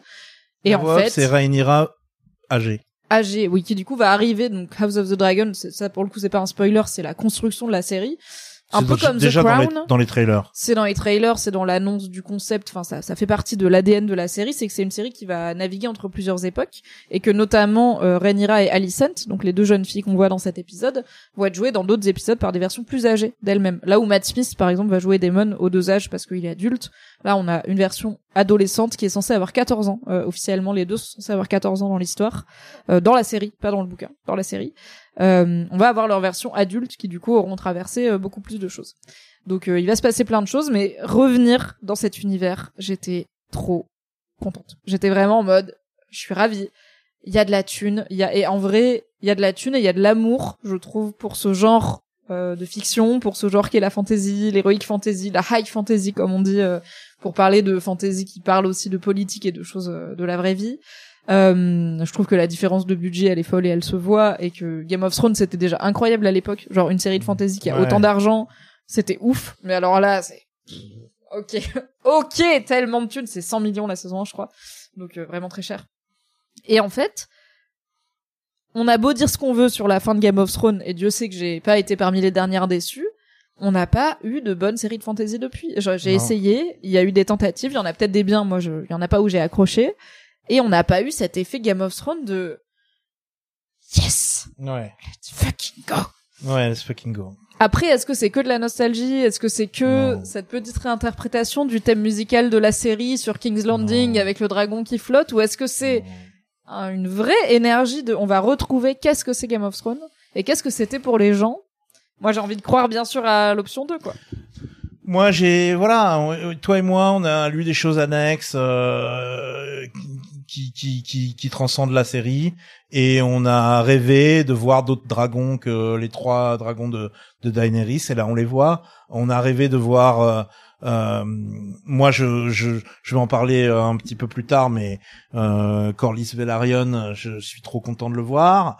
Euh, euh, voilà, on arrive, on, on c'est des choses qui, des choses annexes à la série qui sont fantasmées, qui prennent enfin vie. Tu oui, vois mais ça c'est pour les gens qui sont des Oui, fans un mais peu même, peu importe, enfin, tu vois, par exemple, même, tu vois. c'est la semaine dernière que j'ai commencé à relire qui sont les dragons de la Dance of Dragons. Oui. Et rien que la semaine dernière, en lisant sur les personnalités différentes des dragons, parce que là, pour une fois, les, les dragons ont leur personnalité. Yes. Et a priori, dans cette saison, il y a 10 dragons différents. Dans l'univers, dans cette, dans la période que couvre House of the Dragon, il y en a 17 en tout. Ouais. Après, ça peut compter ceux qui sont pas encore éclos et tout, puisqu'on Ouais. a une période où les dragons, il y en a, euh, ils se reproduisent, ils pondent, on confie leurs œufs à des enfants. Enfin, les dragons, c'est pas Daenerys, elle en a trois et c'est ciao. C'est, Ouais, ouais, it's a thing, mais ouais. Très dangereux. Et, euh, et franchement, les différences entre les dragons, les, les différences euh, cosmétiques et euh, en termes de, de, de caractère euh, Et de me taille font aussi. trop kiffer, putain. Et le fait de voir à la fin de l'épisode Daemon avec sa meuf, que si on n'avait pas vu le, le bordel, on aurait on n'aurait pas compris d'où elle venait. Hein. Euh, donc c'est Oui. pour ça qu'il est là un petit peu le bordel aussi. Parce Oui, que- mais tu peux faire cette scène différemment, tu vois. Tu peux montrer que c'est sa confidente sans la montrer les seins à l'air et le cul à l'air pendant que lui s'est rhabillé. probablement, C'est mais- un peu mais- ça que je reproche à la première scène de bordel aussi, Ben, c'est ça que explique leur relation. oui, mais en fait on l'a compris, la relation d'un seigneur et une prostituée, on a enfin d'un prince et d'une prostituée, on n'a pas besoin d'avoir la meuf à poil et le mec habillé pour la comprendre, tu vois. Ils peuvent être dans le lit. Lui, il a mis sa toge, elle, elle est juste dans le lit couverte. Euh, Elle Ouais, peut avoir ouais, les, c'est juste, vrai. elle peut avoir les tchouches couverts, tu vois. C'est vrai, Ou c'est pas, on s'en fout, mais du coup, C'est une petite égalité. Mais vrai. bon, ce coup-ci, au moins, on a vu le petit boule de Matt Smith. Écoutez, c'est une, c'est une Ouais. avancée. hein. Euh, en tout cas, euh, voilà, ils partent tous les deux sur le dos de Caraxes. Caraxes, bien sûr. Et ça, c'est Euh, cool qu'elle parte Le avec. nom lui. du dragon, euh, donc le Caraxes dont le surnom est le Bloodworm, Mhm, donc le, le le le ver de sang, Tout à fait. parce qu'il est euh, Alors, rouge. il est très long, il est très rouge et il est un peu difforme. Il est dégueulasse, il est génial. Et surtout, il est hyper actif, il bouge tout le temps. Ouais. Tu vois, les dragons, ils Ah bah, sont il est calmes nerveux. et tout, machin. Et même est- quand on voit il- Damon à la fin qui le Ouais, qui vient ouais. le voir, Il est il, le calme. il est là. ouais, Attends, ouais. je vais voir comment Ouais, il est. ouais, il regarde ouais. la meuf. Il dit à la meuf genre Il est, reste derrière. et il est hyper tout. actif et tout. Il est, il est, il, il a bu trop de café et tout. Il est un peu à l'image de Daemon. Il, ils sont, ils s'entendent bien. Ouais, Tu vois ce que je veux dire? Genre, ils sont proches et tout. Genre, il, il aime, il aime son frère. Il aime sa, sa meuf. Euh, euh, comment elle s'appelle? Miss. Missaria, je crois. Misaria. Missaria qui est du coup bah une, à la base juste une, une, une travailleuse du sexe, n'est-ce pas? Une prostituée qui vient de Myre, je crois. Ouais. Et donc, euh, il l'aime. Il, il, il l'amène avec lui. Euh, parce que donc Viserys l'a renvoyé euh, euh, chez euh, chez sa femme euh, qu'il n'aime pas. Viserys lui a dit je te condamne à chiller avec ta femme et il a dit c'est vachement dead. Je vais pas Ok, ben je me casse. Oui. Je me casse avec ma Et je ma, prends mon ma vraie meuf et mon dragon. Oui. Enfin, il dit pas, enfin, il est pas en mode ma vraie meuf. Je pense que, il est, je pense pas qu'on est sûr. Alors, à voir, ça pour le coup, c'est pas un spoiler de la suite de leur relation, euh, mais je pense pas qu'on est sur euh, Tyrion qui était sincèrement amoureux Ouais, de chez euh, la prostituée avec qui il a eu des, des relations euh, suivies.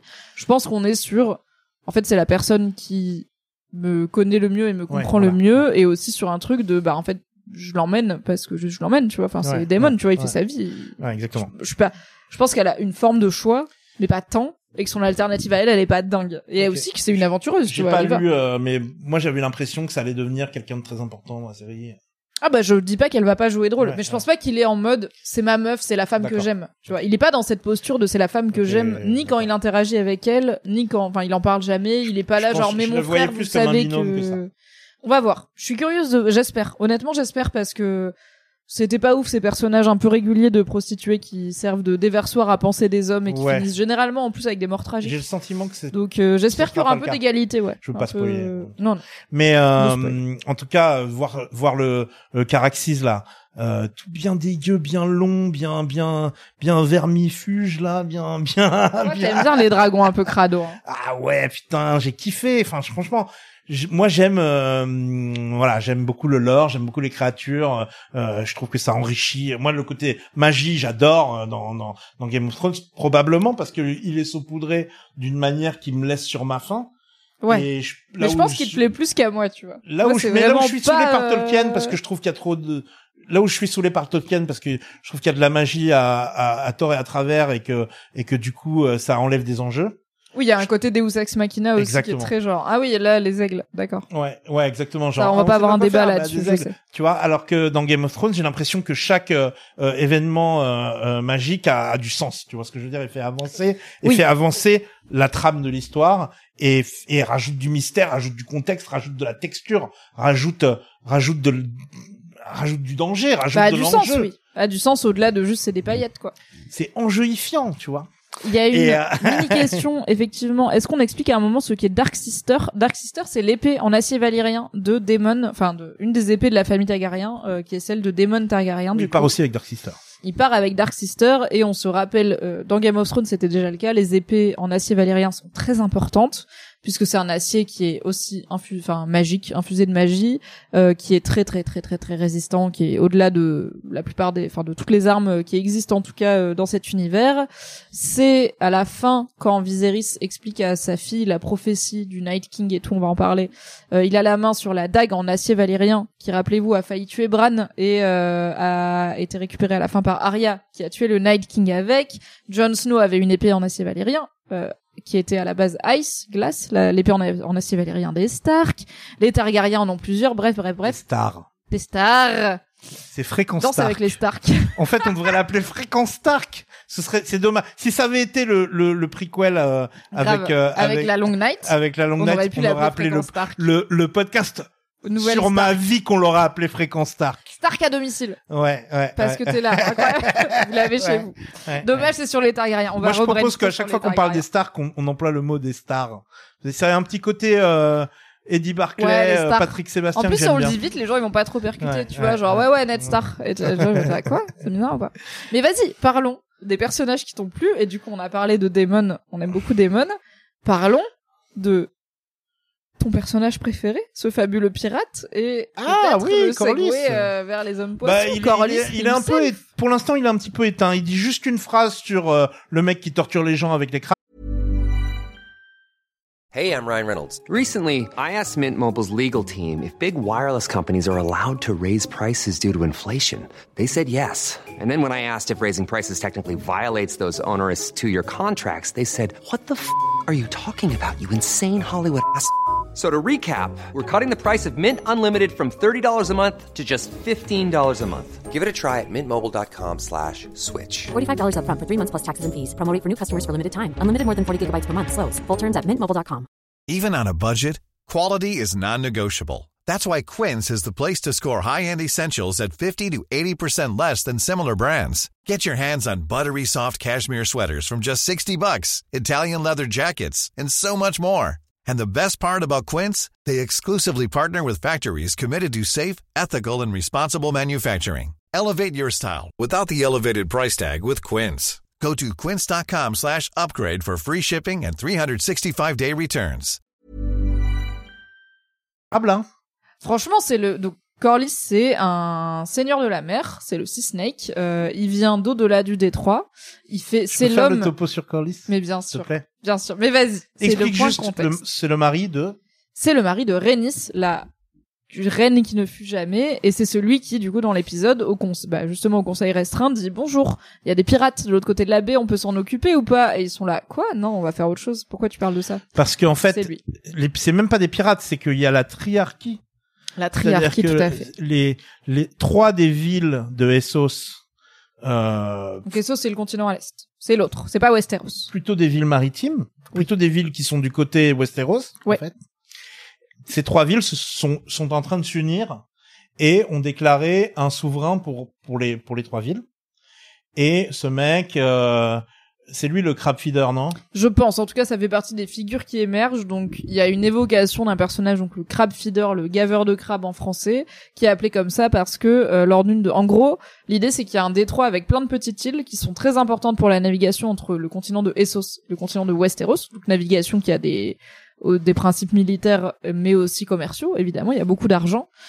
Ce détroit, plein de petites îles, était infesté de pirates. Du coup, il y en a eu marre, et cette fameuse triarchie euh, s'est dit, on va, en tout cas, a commencé à mater les pirates assez vénère. Ça a convenu à tout le monde, mais au bout d'un moment, la triarchie a pris quand même un pouvoir de plus en plus euh, significatif, et, Et c'est le problème à que menacer- Corlyn amène. A menacé Westeros. Et donc dans cette triarchie, il y a ce personnage du crab feeder, le gaveur de crabes, qui est appelé comme ça parce que euh, il a crucifié des centaines de pirates sur des croix euh, à marée mi-bas, mi-haute, euh, pour que quand la marée monte, ils se noient euh, avec la marée qui monte et qui finissent par nourrir les crabes euh, au rythme des marées. Voilà. Fun times in Planetos. Euh, voilà. Et donc, euh, donc Corlys Velaryon, c'est le chef de la de la des forces navales de Westeros, Tout à fait. C'est l'amiral en chef. l'amiral en chef. Quand les Targaryens contrôlent la mer, ils contrôlent, euh, contrôlent les cieux, ils contrôlent la mer. Ouais, c'est le rôle de sa maison. En fait, Velaryon, euh, donc dans la série, euh, sont euh, des gens de couleur qui euh, probablement, c'est probablement expliqué par euh, une acquaintance avec des pirates ou avec des gens de la. En fait, non, gens- dans la série, c'est pas expliqué. Je pense pas que ça va l'être. Je pense qu'il y a pas besoin.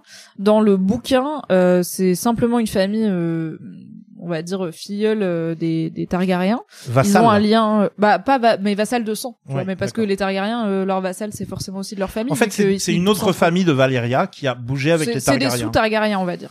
Euh, et enfin, c'est pas des sous-Targaryens en termes de puissance, c'est des sous-Targaryens en termes de génétique. Euh, ils ont, ils ont pas le 100% sang Targaryen de. Valyria.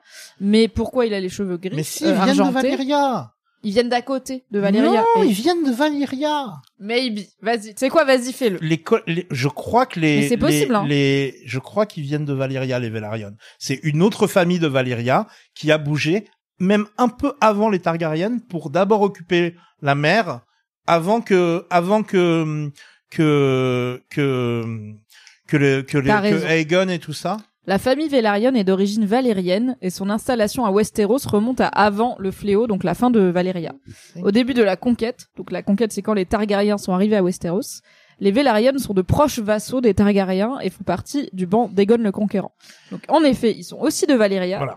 c'est des seigneurs de la mer et ils Exactement. sont des alliés des Targaryens. C'est les plus vieux alliés des Targaryens. Exactement. Dans le bouquin, ils sont pas décrits comme spécifiquement racisés. Dans la série, ce gars-là en tout cas est noir. Ouais. Guess what? On s'en bat les couilles. C'est pas tant un sujet, mais euh, apparemment ça allait pour certaines personnes. Non, mais, c'est ce gars. En tout cas, ouais, ils, ils- et, et en tout cas, euh, ils ont quand même les, duel de nerd. ils ont quand même les, les, les, les features, euh, tar- les cheveux targaryennes, tu vois. des, des enfin des valériennes en fait Oui. valériennes plus que Oui. targaryennes et, euh, et et et je pense que s'ils peuvent monter sur des dragons c'est pas traditionnellement des dragon riders Non, c'est des euh, navires riders. C'est des bateaux riders. ils sont plutôt Des jet ski plutôt riders. sur l'eau et euh, et en fait euh, l'histoire de de Corlys euh, Velaryon euh, qui a déjà eu lieu euh, une fois qu'on la série démarre Oui, sa jeunesse. c'est euh, c'est marqué c'est marqué par une série de voyages qu'il va effectuer et qui va lui permettre d'enrichir sa house à un point qui dépasse la richesse des Lannister euh, à l'époque de Game of Thrones, qui dépasse la richesse. Bah, des de- Targaryens qui sont déjà des bien Targaryens blindés. qui sont déjà bien euh, C'est des, eux la euh, famille la plus riche de... Des Tyrell, des Ouais. gars de la, de la Trey qui ont le Ouais. meilleur vin, de, c'est Ouais, vraiment ouais, c'est vraiment les plus riches de tous. blindax to the max. C'est vraiment les plus riches de tous grâce à ces neuf voyages que Corlys Velaryon va effectuer plusieurs années avant euh, la dé- le début Oui, tout de ça c'est pas un Dragon. spoiler parce que ça fait partie de sa vie d'avant. Comme vous le voyez, c'est un homme qui est déjà euh, relativement âgé. Et dans sa jeunesse, euh, dans le bouquin, ils disent qu'il a commencé à 6 ans, il a fait son premier voyage euh, longue euh, longue durée en mer à 6 ans et euh, depuis il a jamais arrêté concrètement, quasiment. Euh, en tout cas pendant un bon moment et que euh, bah, il avait cette velléité d'aller le plus loin à l'ouest que, enfin, plus loin à l'ouest- à l'ouest que personne n'est jamais allé, puisque dans le monde de Planetos, on n'a pas encore fait un tour complet de la planète. On a une idée du fait qu'elle est ronde. Ils en parlent dans Il le est allé. Partout. Il Mais est allé. il est pas allé partout. mais il est allé Il est très allé loin. quasi partout. Il a pas fait le tour en tout cas. Il a Non, jamais mais fait il un est tour, allé à. Liti, il est allé à à à à Il a été plus loin. Et il est allé dans la beaucoup. Shivering Sea là-haut là, il a peut-être allé sur le vers le haut aussi. Ah, il- non, mais il est pas allé partout, sinon il aurait fait un tour. non, bien sûr. Mais Mais il est, il est allé loin, loin, loin. Et, et, et, et donc, moi, je trouve ça fabuleux parce que, voilà, il y a ces, ces neuf voyages. Et parmi les spin-offs qui sont en développement euh, chez euh, HBO, euh, suite au nous, parce que ce que tu, là, tu, tu, tout à l'heure, tu as, tu, tu, tu as dit, euh, je n'ai pas envie de, de, j'ai pas envie d'avoir le seum. Oui, j'ai pas envie En- d'être en- déçu d'un truc où je me dis ah un spin-off sur Corlin, ce serait vraiment super. Et en fait, euh, Et trois ben, ans plus tard, je suis là, cool, ils l'ont financé, produit, tourné, on le verra pas parce qu'en fait il était nul. Tu vois, genre j'ai été blessé dans ma vie. Ouais. J'ai pas envie de. Je Je suis pas comprends. venue ici pour souffrir. Je comprends, mais là, il y a un deal qui a été fait avec George R. R. Martin. C'est-à-dire que il a lui-même signé un deal avec HBO pour la supervision de tous les projets en cours sur son univers. Ouais, il avait aussi dit qu'il finirait ses bouquins, frère. on est quand même là en 2022. hein. D'accord, d'accord, d'accord. On a fini de croire Georges R. R. Martin. Mais en tout cas, Corlys, Corlys Velaryon, normalement, il y a un, un spin-off qui a, qui a déjà eu le temps de changer de nom, qui à l'époque Oui. s'appelait Nine Voya- Voyages, les neuf voyages, et qui maintenant s'appelle The Sea Snake, tout simplement. Yes. Donc, Et en donc vrai, ça marcherait House of. Dragon, c'est un peu la série de test.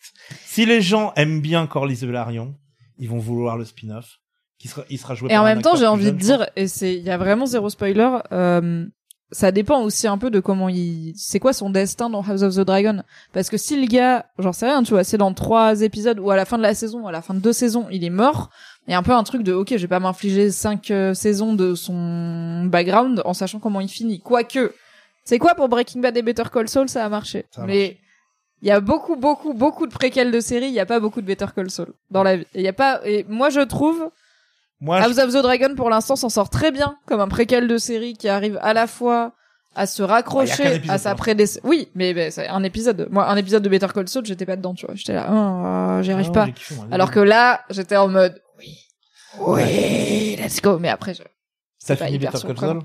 J'ai vu la fin. J'ai fini, oui, je suis, à- je- Oui. c'est bon, j'ai fini. Mais en fait, j'ai vu la fin, j'ai vu le début, j'ai vu la fin, mais j'ai pas vu entre temps. Ah, d'accord. J'ai pas réussi à. Moi, j'ai beaucoup aimé cette série. C'était très bien cette fin, euh, dit la personne qui en a vu huit épisodes euh, sur six saisons euh, globalement. Euh, Euh, mais j'aime beaucoup, j'aime beaucoup ce perso de Corlys parce que je pense qu'en plus il amène. En fait, je trouve qu'il y a un gros, enfin on le sait, il y a un gros. En tout cas, les, les lecteurs et lectrices du livre euh, le savent.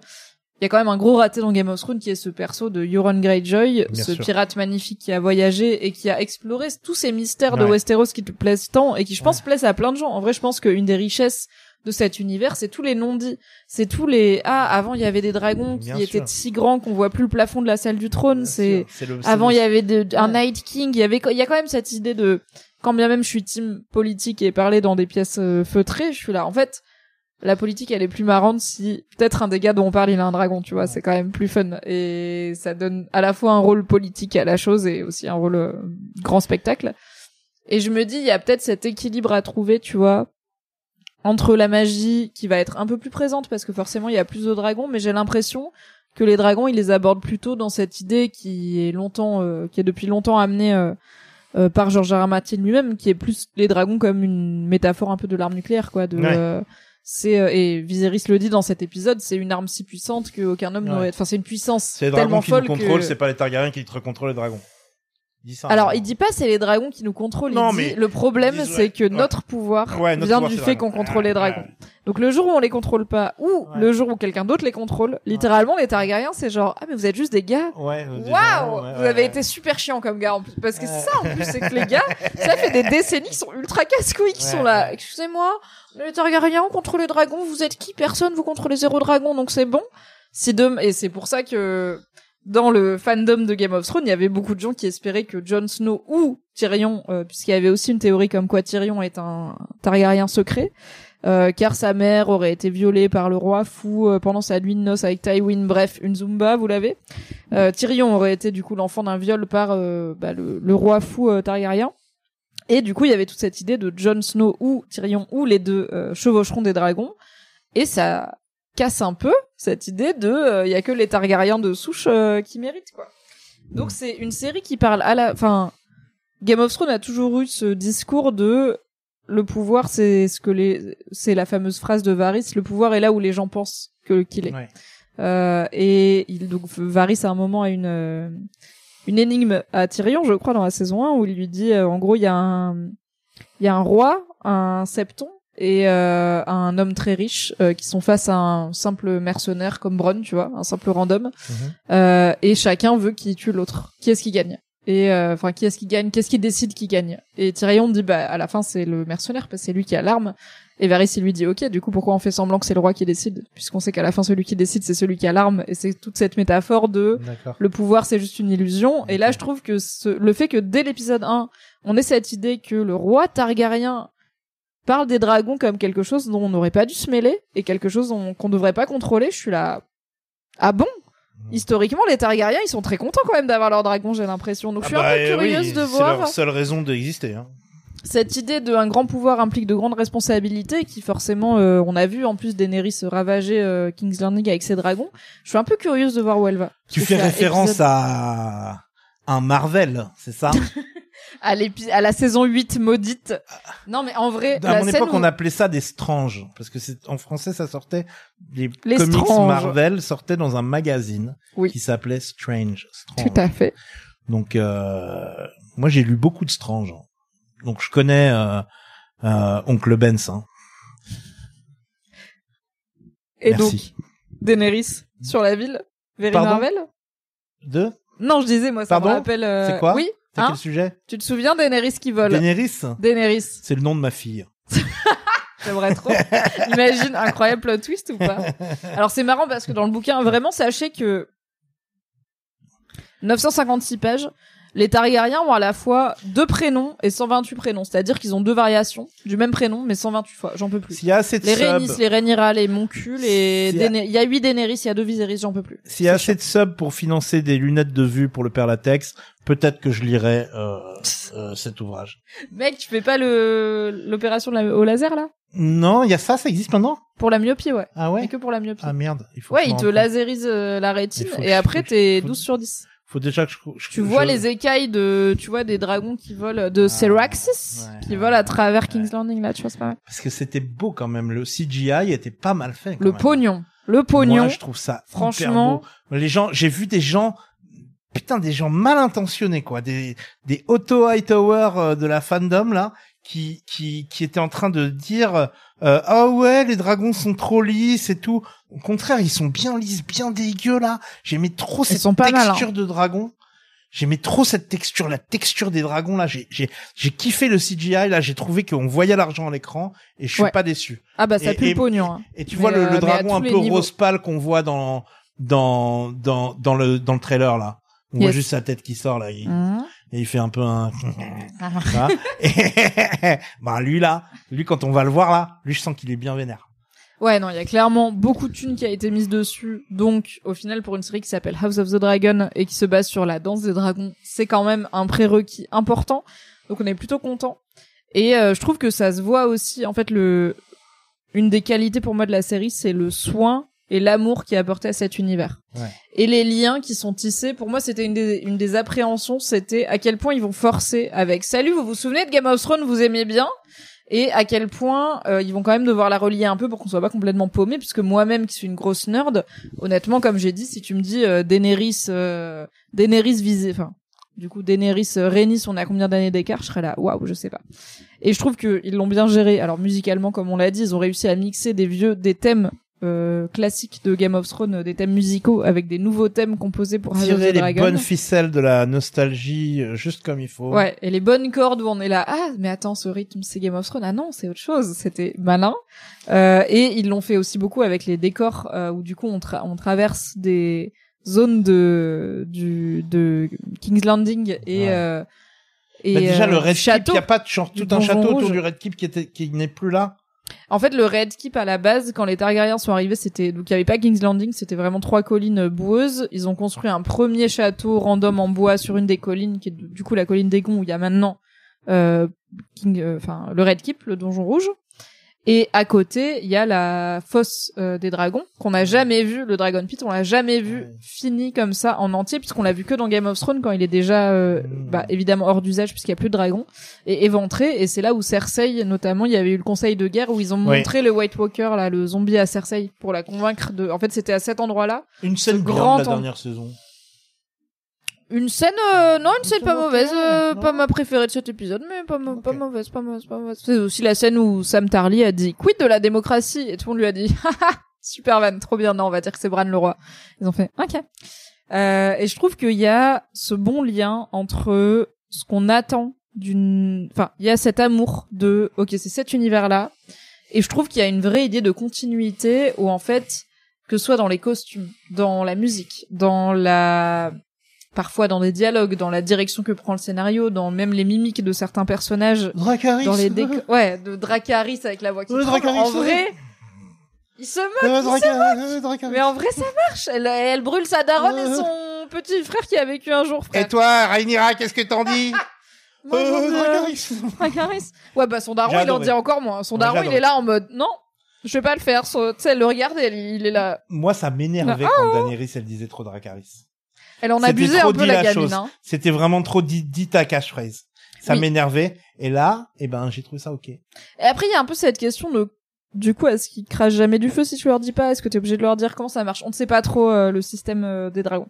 Mais euh, je trouve que il y a un vrai amour. Enfin, Pendant les batailles. Dracarys, Dracarys, Dracarys là-bas, Dracarys là. ça. c'est là, en mode, Oh, Dracarys, Dracarys, un petit coup là-bas là. C'était là, tu veux que le gars, il, je sais pas, il te mette à, il te mette à température un four, ça peut prendre un temps, un temps présent, tu vois.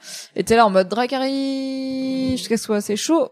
Ce n'est pas très défini. Le pouvoir du Dracarys, l'utilité du Dracarys, je pense que c'est pour le drama. Moi, mon hypothèse, c'est que Dracarys ne sert à rien. Le dragon va faire son feu anyway. Juste si tu le times bien, ça fait drama, comme si tu fais semblant que c'est toi qui ouvres les, les portes Non, automatiques du métro, tu vois. Moi, j'y crois. C'est juste s'il te plaît, fais-le maintenant. Mais après, il a le libre arbitre de le faire quand il veut. Ouais, mais j'ai l'impression qu'il décide quand même souvent de le faire quand ça arrange son Hmm. Dragon Rider. Mais bon, il y a cette connexion semi-télépathique avec les dragons qui, a, qui est jamais 100% expliquée en détail, et tant mieux. Moi, je suis très à l'aise avec. Ouais. N'expliquez pas en détail. Dès que vous donnez trop de règles, c'est chiant. Toutes les règles que George R. R. Martin a données à son univers quasiment ont été cassées par environ lui-même, euh, parce Ouais. que il est pas toujours très fort sur le mur fait quelle taille. Par exemple, il lui a donné une taille qui était vraiment absolument débile au début, genre un truc genre et on dirait que le mur il fait 1000 km de haut. Et t'es là, frère, non, c'est un mur de glace, pas ça marche pas en fait, c'est pas possible. Euh, Il y a plein de choses qui marchaient pas. C'est pas grave, c'est l'auteur. Il change quand il veut. Non, en fait, il se rattrape en disant, euh, ce sont les maîtres qui ont écrit euh, le livre, pas moi. Oui. en fait, c'est la bonne astuce de cette série euh, qui du coup se base sur euh, ce sont ce les bouquin. maîtres, ils étaient bourrés, euh, donc ils ont mal calculé. Au moins, Et on a. un fou du roi, un, un, Oui, un euh, champignon. rigolo, champignon, qui Mhm. a écrit, euh, et donc on ne peut pas se fier à ce qu'il dit, ce, ce, ce, ce, Ce vaste. Mais en même temps, on va le noter quand même, au cas, Ouais, au ouais, cas où, ouais, au cas où pour l'anecdote. Non, du coup, oui, si vous savez qui a pas. écrit, euh, qui écrit le- qui avait mesuré lui-même le, le, le, le, Le vi- mur. Le Voilà. vie royal. Non, du coup, oui, si vous savez pas, euh, Fire and Blood, c'est pas un bouquin comme euh, Le Trône de Fer, qui est vraiment un roman avec euh, plusieurs personnages qui parlent de leurs ressentis. C'est une chronique historique qui a été inventée par George, George R. R. Martin et qui est présentée comme la retranscription de plusieurs euh, prises de notes et de plusieurs documents historiques de septons différents et de mestres différents. Du coup, ça commence comme une histoire des rois Targaryens de Westeros, partie 1, de Aegon le Premier le Conquérant à la mort de la reine Alizane la Bonne Reine, par l'archi- l'archimelstre, putain c'est illisible, Gildarine de la citadelle de Villevieille, ici retransmis par George R. Martin. Et effectivement, comme on l'abordait, le, je pense que c'est ce qui est très malin dans ce bouquin et ce qui fait qu'il se ferait très bien une adaptation, c'est que déjà il est pas très précis. C'est vraiment comme je vous ai dit, là j'ai eu, Je je, mets pense. un peu comme ça, là. Je, Ah, me- mets-toi à l'aise, mais vas-y. je, me- je un peu, là. Let's go, let's go. Moi aussi je m'inspread, y a pas de problème. J'ai eu, je pense, 200 pages. Enfin, en 100, 200 pages, on a fini l'intégralité de ce qui va être House of the Dragon, c'est-à-dire qui va hériter de Viserys et qu'est-ce qui va se passer ensuite. C'est expédié parce qu'en fait, en 1000 pages, on fait toute une dynastie. On fait du premier Targaryen à la rébellion de Robert, donc c'est euh, genre 1000 ans qui se passe, donc il y a du monde. Et c'est raconté par des maîtres et des septons euh, divers et variés qui ont été retranscrits ici par Georges. R. Martin, mais aussi, comme Tequila a abordé, des bouffons et des fous du roi qui ont parfois, notamment un certain Mushroom Champignon, qui a décidé de raconter ses propres euh, coulisses, on va dire, de la vie royale à une certaine période, avec moult détails scabreux et euh, lubriques et euh, beaucoup de marquis de ça d'énergie euh, néanmoins problématiques. Disons qu'il y a quand même la moitié de l'histoire qui se finissent par « Et il avait une bite énorme !» Et c'est là, ok, c'est pas géopolitiquement très intéressant, mais c'est bon à savoir. J'ai envie d'avoir un spin-off où c'est toi, Mushroom. Champignon. Champignon. Et en fait, c'est intéressant parce que ça permet au narrateur de raconter plusieurs versions de la même histoire. Ou par exemple, on va avoir une, une version d'une histoire qui est, ok, un des enfants de telle personne noble, une des filles de telle personne noble à l'adolescence, a fini par être enceinte, alors qu'elle n'était pas mariée. Bon. Le maître raconte que c'est euh, parce qu'elle n'a pas été fidèle au dieu et qu'elle a été dévoyée par une entité maléfique, par exemple. Euh, le septon raconte que euh, non pardon le septon raconte ça le maître raconte que c'est parce qu'en fait elle a été euh, bah, se faire déflorer à droite à gauche et qu'elle ne savait pas vraiment comment marche le fait d'être engrossée et euh, le euh, et le champignon child. va raconter qu'elle s'est fait gangbang euh, par la moitié de la cour quoi donc il y a With plein child. Oh, she was with child. She was flowered. J'adore, j'adore les gens qui disent with child With au lieu child. de dire pregnant. j'aime bien parce qu'on dirait qu'il traîne avec toi tu vois with genre child. ton, ton enfant non né mais traîne à côté de toi I'm with With child mais il est là with derrière moi, vous le voyez, c'est Wish Child. Euh, du coup, euh, du coup, il y a plein de versions différentes de la même histoire, et c'est un peu un des défis que House of the Dragon va devoir relever, c'est qu'il y a des fois où il va, et alors c'est moins important que Game of Thrones parce qu'en vrai il y a moins de gens qui ont lu ce livre que de gens qui ont lu Game of Thrones, mais le, je pense que la série va quand même valider quelques trucs ou dans le book des, des trucs très importants, genre qui a tué qui, est-ce que ce truc, cette mort était accidentelle ou pas, Ça me fait penser à Euh, une, une autre série qui s'appelle Only Murders in the Building. j'en peux plus de toi. Où euh, là je vais te lancer sur les hommes qui a tué qui. Et euh, et et c'est c'est- et finalement on y répond à cette question à la fin de chaque saison. On y Et répond. oui. Et, et, Et ça c'est un avantage que que House of the Dragon voilà. va y répondre. C'est un avantage que que qu'a in the Building, une série euh, supérieure à la déjà très Wesh. qualitative euh. House of the Dragon. On a vu un épisode, calmez-vous. Il y a un perso quand même important dont on n'a pas parlé et je pense qu'il faut qu'on en parle parce que c'est quand même la main meuf de toute cette Zumba pour l'instant, visiblement. Cette jeune princesse Rhaenyra. Qu'est-ce que t'en dis? Est-ce que tu l'aimes bien? Qu'est-ce que tu penses de son introduction en tant que perso? Je l'adore. Ouais. J'ai ressenti quand elle dit quand elle dit que son père, qu'elle sera jamais, euh, qu'elle pourra jamais être le fils que son père euh, Oui, je ne serai jamais un pas fils. eu, machin, tu vois, Lady Oscar, j'adore son rep, tout en ne voulant pas lui donner le trône, il l'amène quand même, il l'amène quand même dans le conseil pour pour servir Oui. le, le vin. Oui.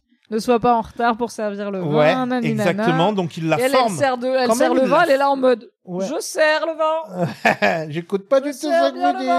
Oui, Mais ça rappelle. Aria dans dans Bien dans, sûr. dans- mais c'est génial. Et ça, il faut le, il faut le dire et le redire. J'adore. On dit souvent que la série Game of Thrones a été gâchée quand elle a commencé à s'éloigner des livres. C'est faux. Elle s'est éloignée des livres dès le début et ça a donné des choses incroyables comme Arya qui était cupbearer, donc porte porte gobelet, donc remplisseur de gobelets de Tywin Lannister et tous ces discours entre tous ces dialogues entre Arya et Tywin dans les Mm. salles de Harrenhal là.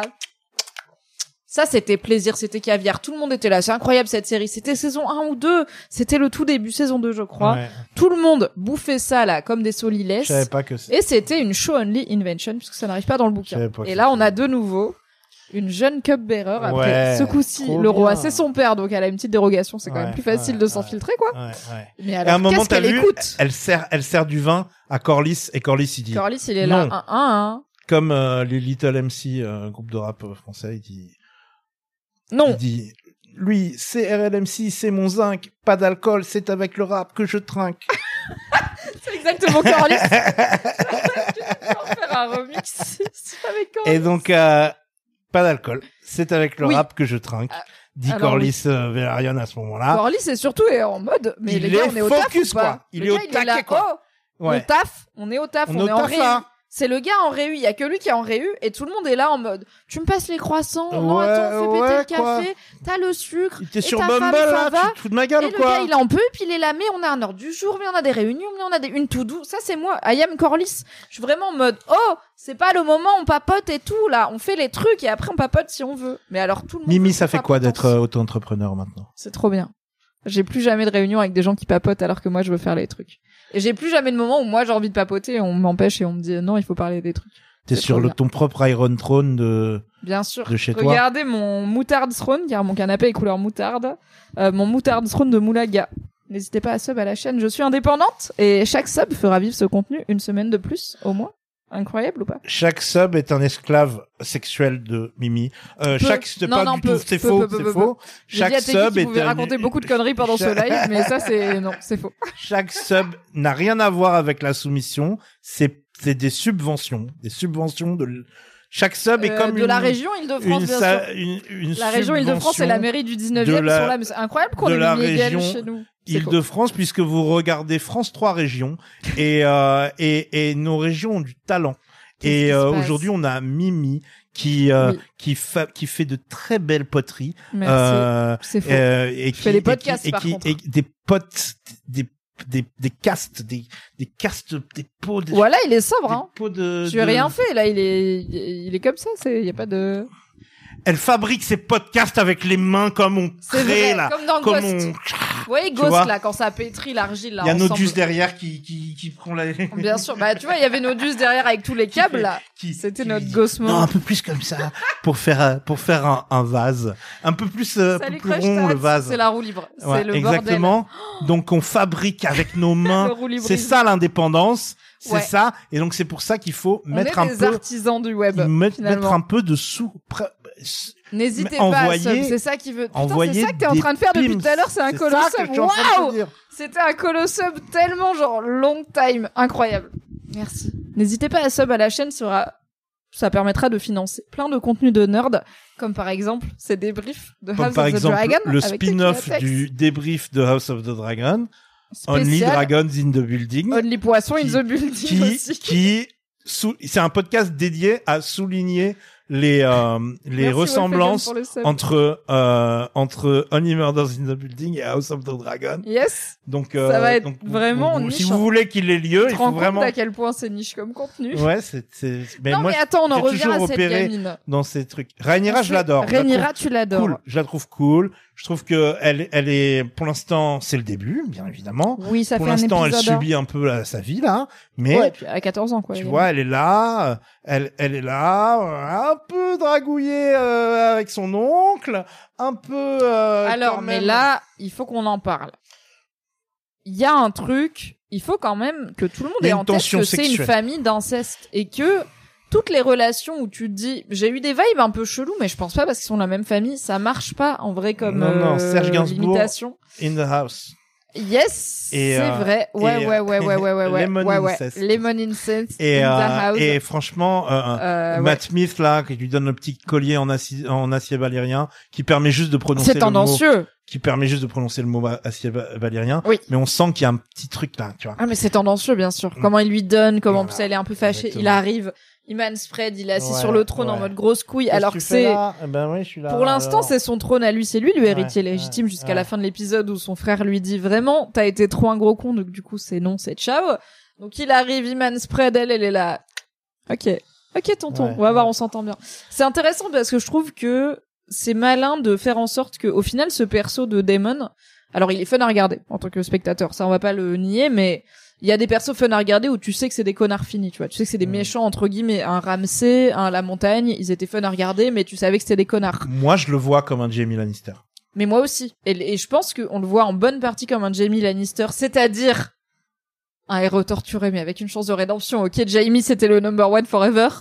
Parce qu'il a cette relation avec Rhaenyra, où quand tu les vois ensemble, tu vois que il est pas en mode elle me menace parce que elle est, euh, en fait, c'est une menace pour sa prétention au trône à lui, hein, concrètement. C'est la fille directe du roi. Lui, c'est juste le frère du roi. Si le roi, il décide que, en fait, vas-y, nique euh, le patriarcat, on dit qu'une fille peut être reine, Daemon, c'est ciao, c'est justement ce qui se passe à la fin de cet épisode. Donc il aurait pu la traiter toute sa vie comme une menace, surtout qu'il est visiblement plutôt caractériel comme personne. Mais non, on sait qu'il y a un vrai lien. avant tout. Il est fa- en fait c'est ça, il est, en full fait, il est Targaryen. famille avant d'être trône. Le gars, il est Targaryen as fuck et le pro et euh, je pense moi personnellement que Game of Thrones a montré qu'être famille avant d'être trône, c'est jamais une bonne idée parce que à la fin, l'intérêt c'est le bien du royaume, Ouais. mais en fait, c'est ça qui est intéressant par rapport à Game of Thrones, c'est que les Targaryens s'en battent globalement un peu les steaks du bien du royaume. Le royaume, c'est pas chez eux. Ils viennent d'ailleurs à la base. Ils sont arrivés il y a à peine 100 ans.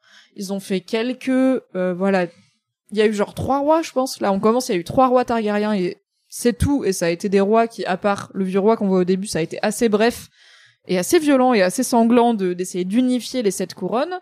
Ils sont arrivés, personne ne leur avait rien demandé. Les sept couronnes, elles vivaient leur Je vie. crois qu'il y a un dragon qu'on va voir là dans la série qui date de de De Aegon. Oui, il y a Balérion. Balérion, le plus grand des dragons, Non. qui est un des dragons avec qui Aegon est, dans- arrivé. Non, il est mort Balérion à ce moment-là. Non, il est ça- pas encore. Ah, Normalement, il est pas encore mort.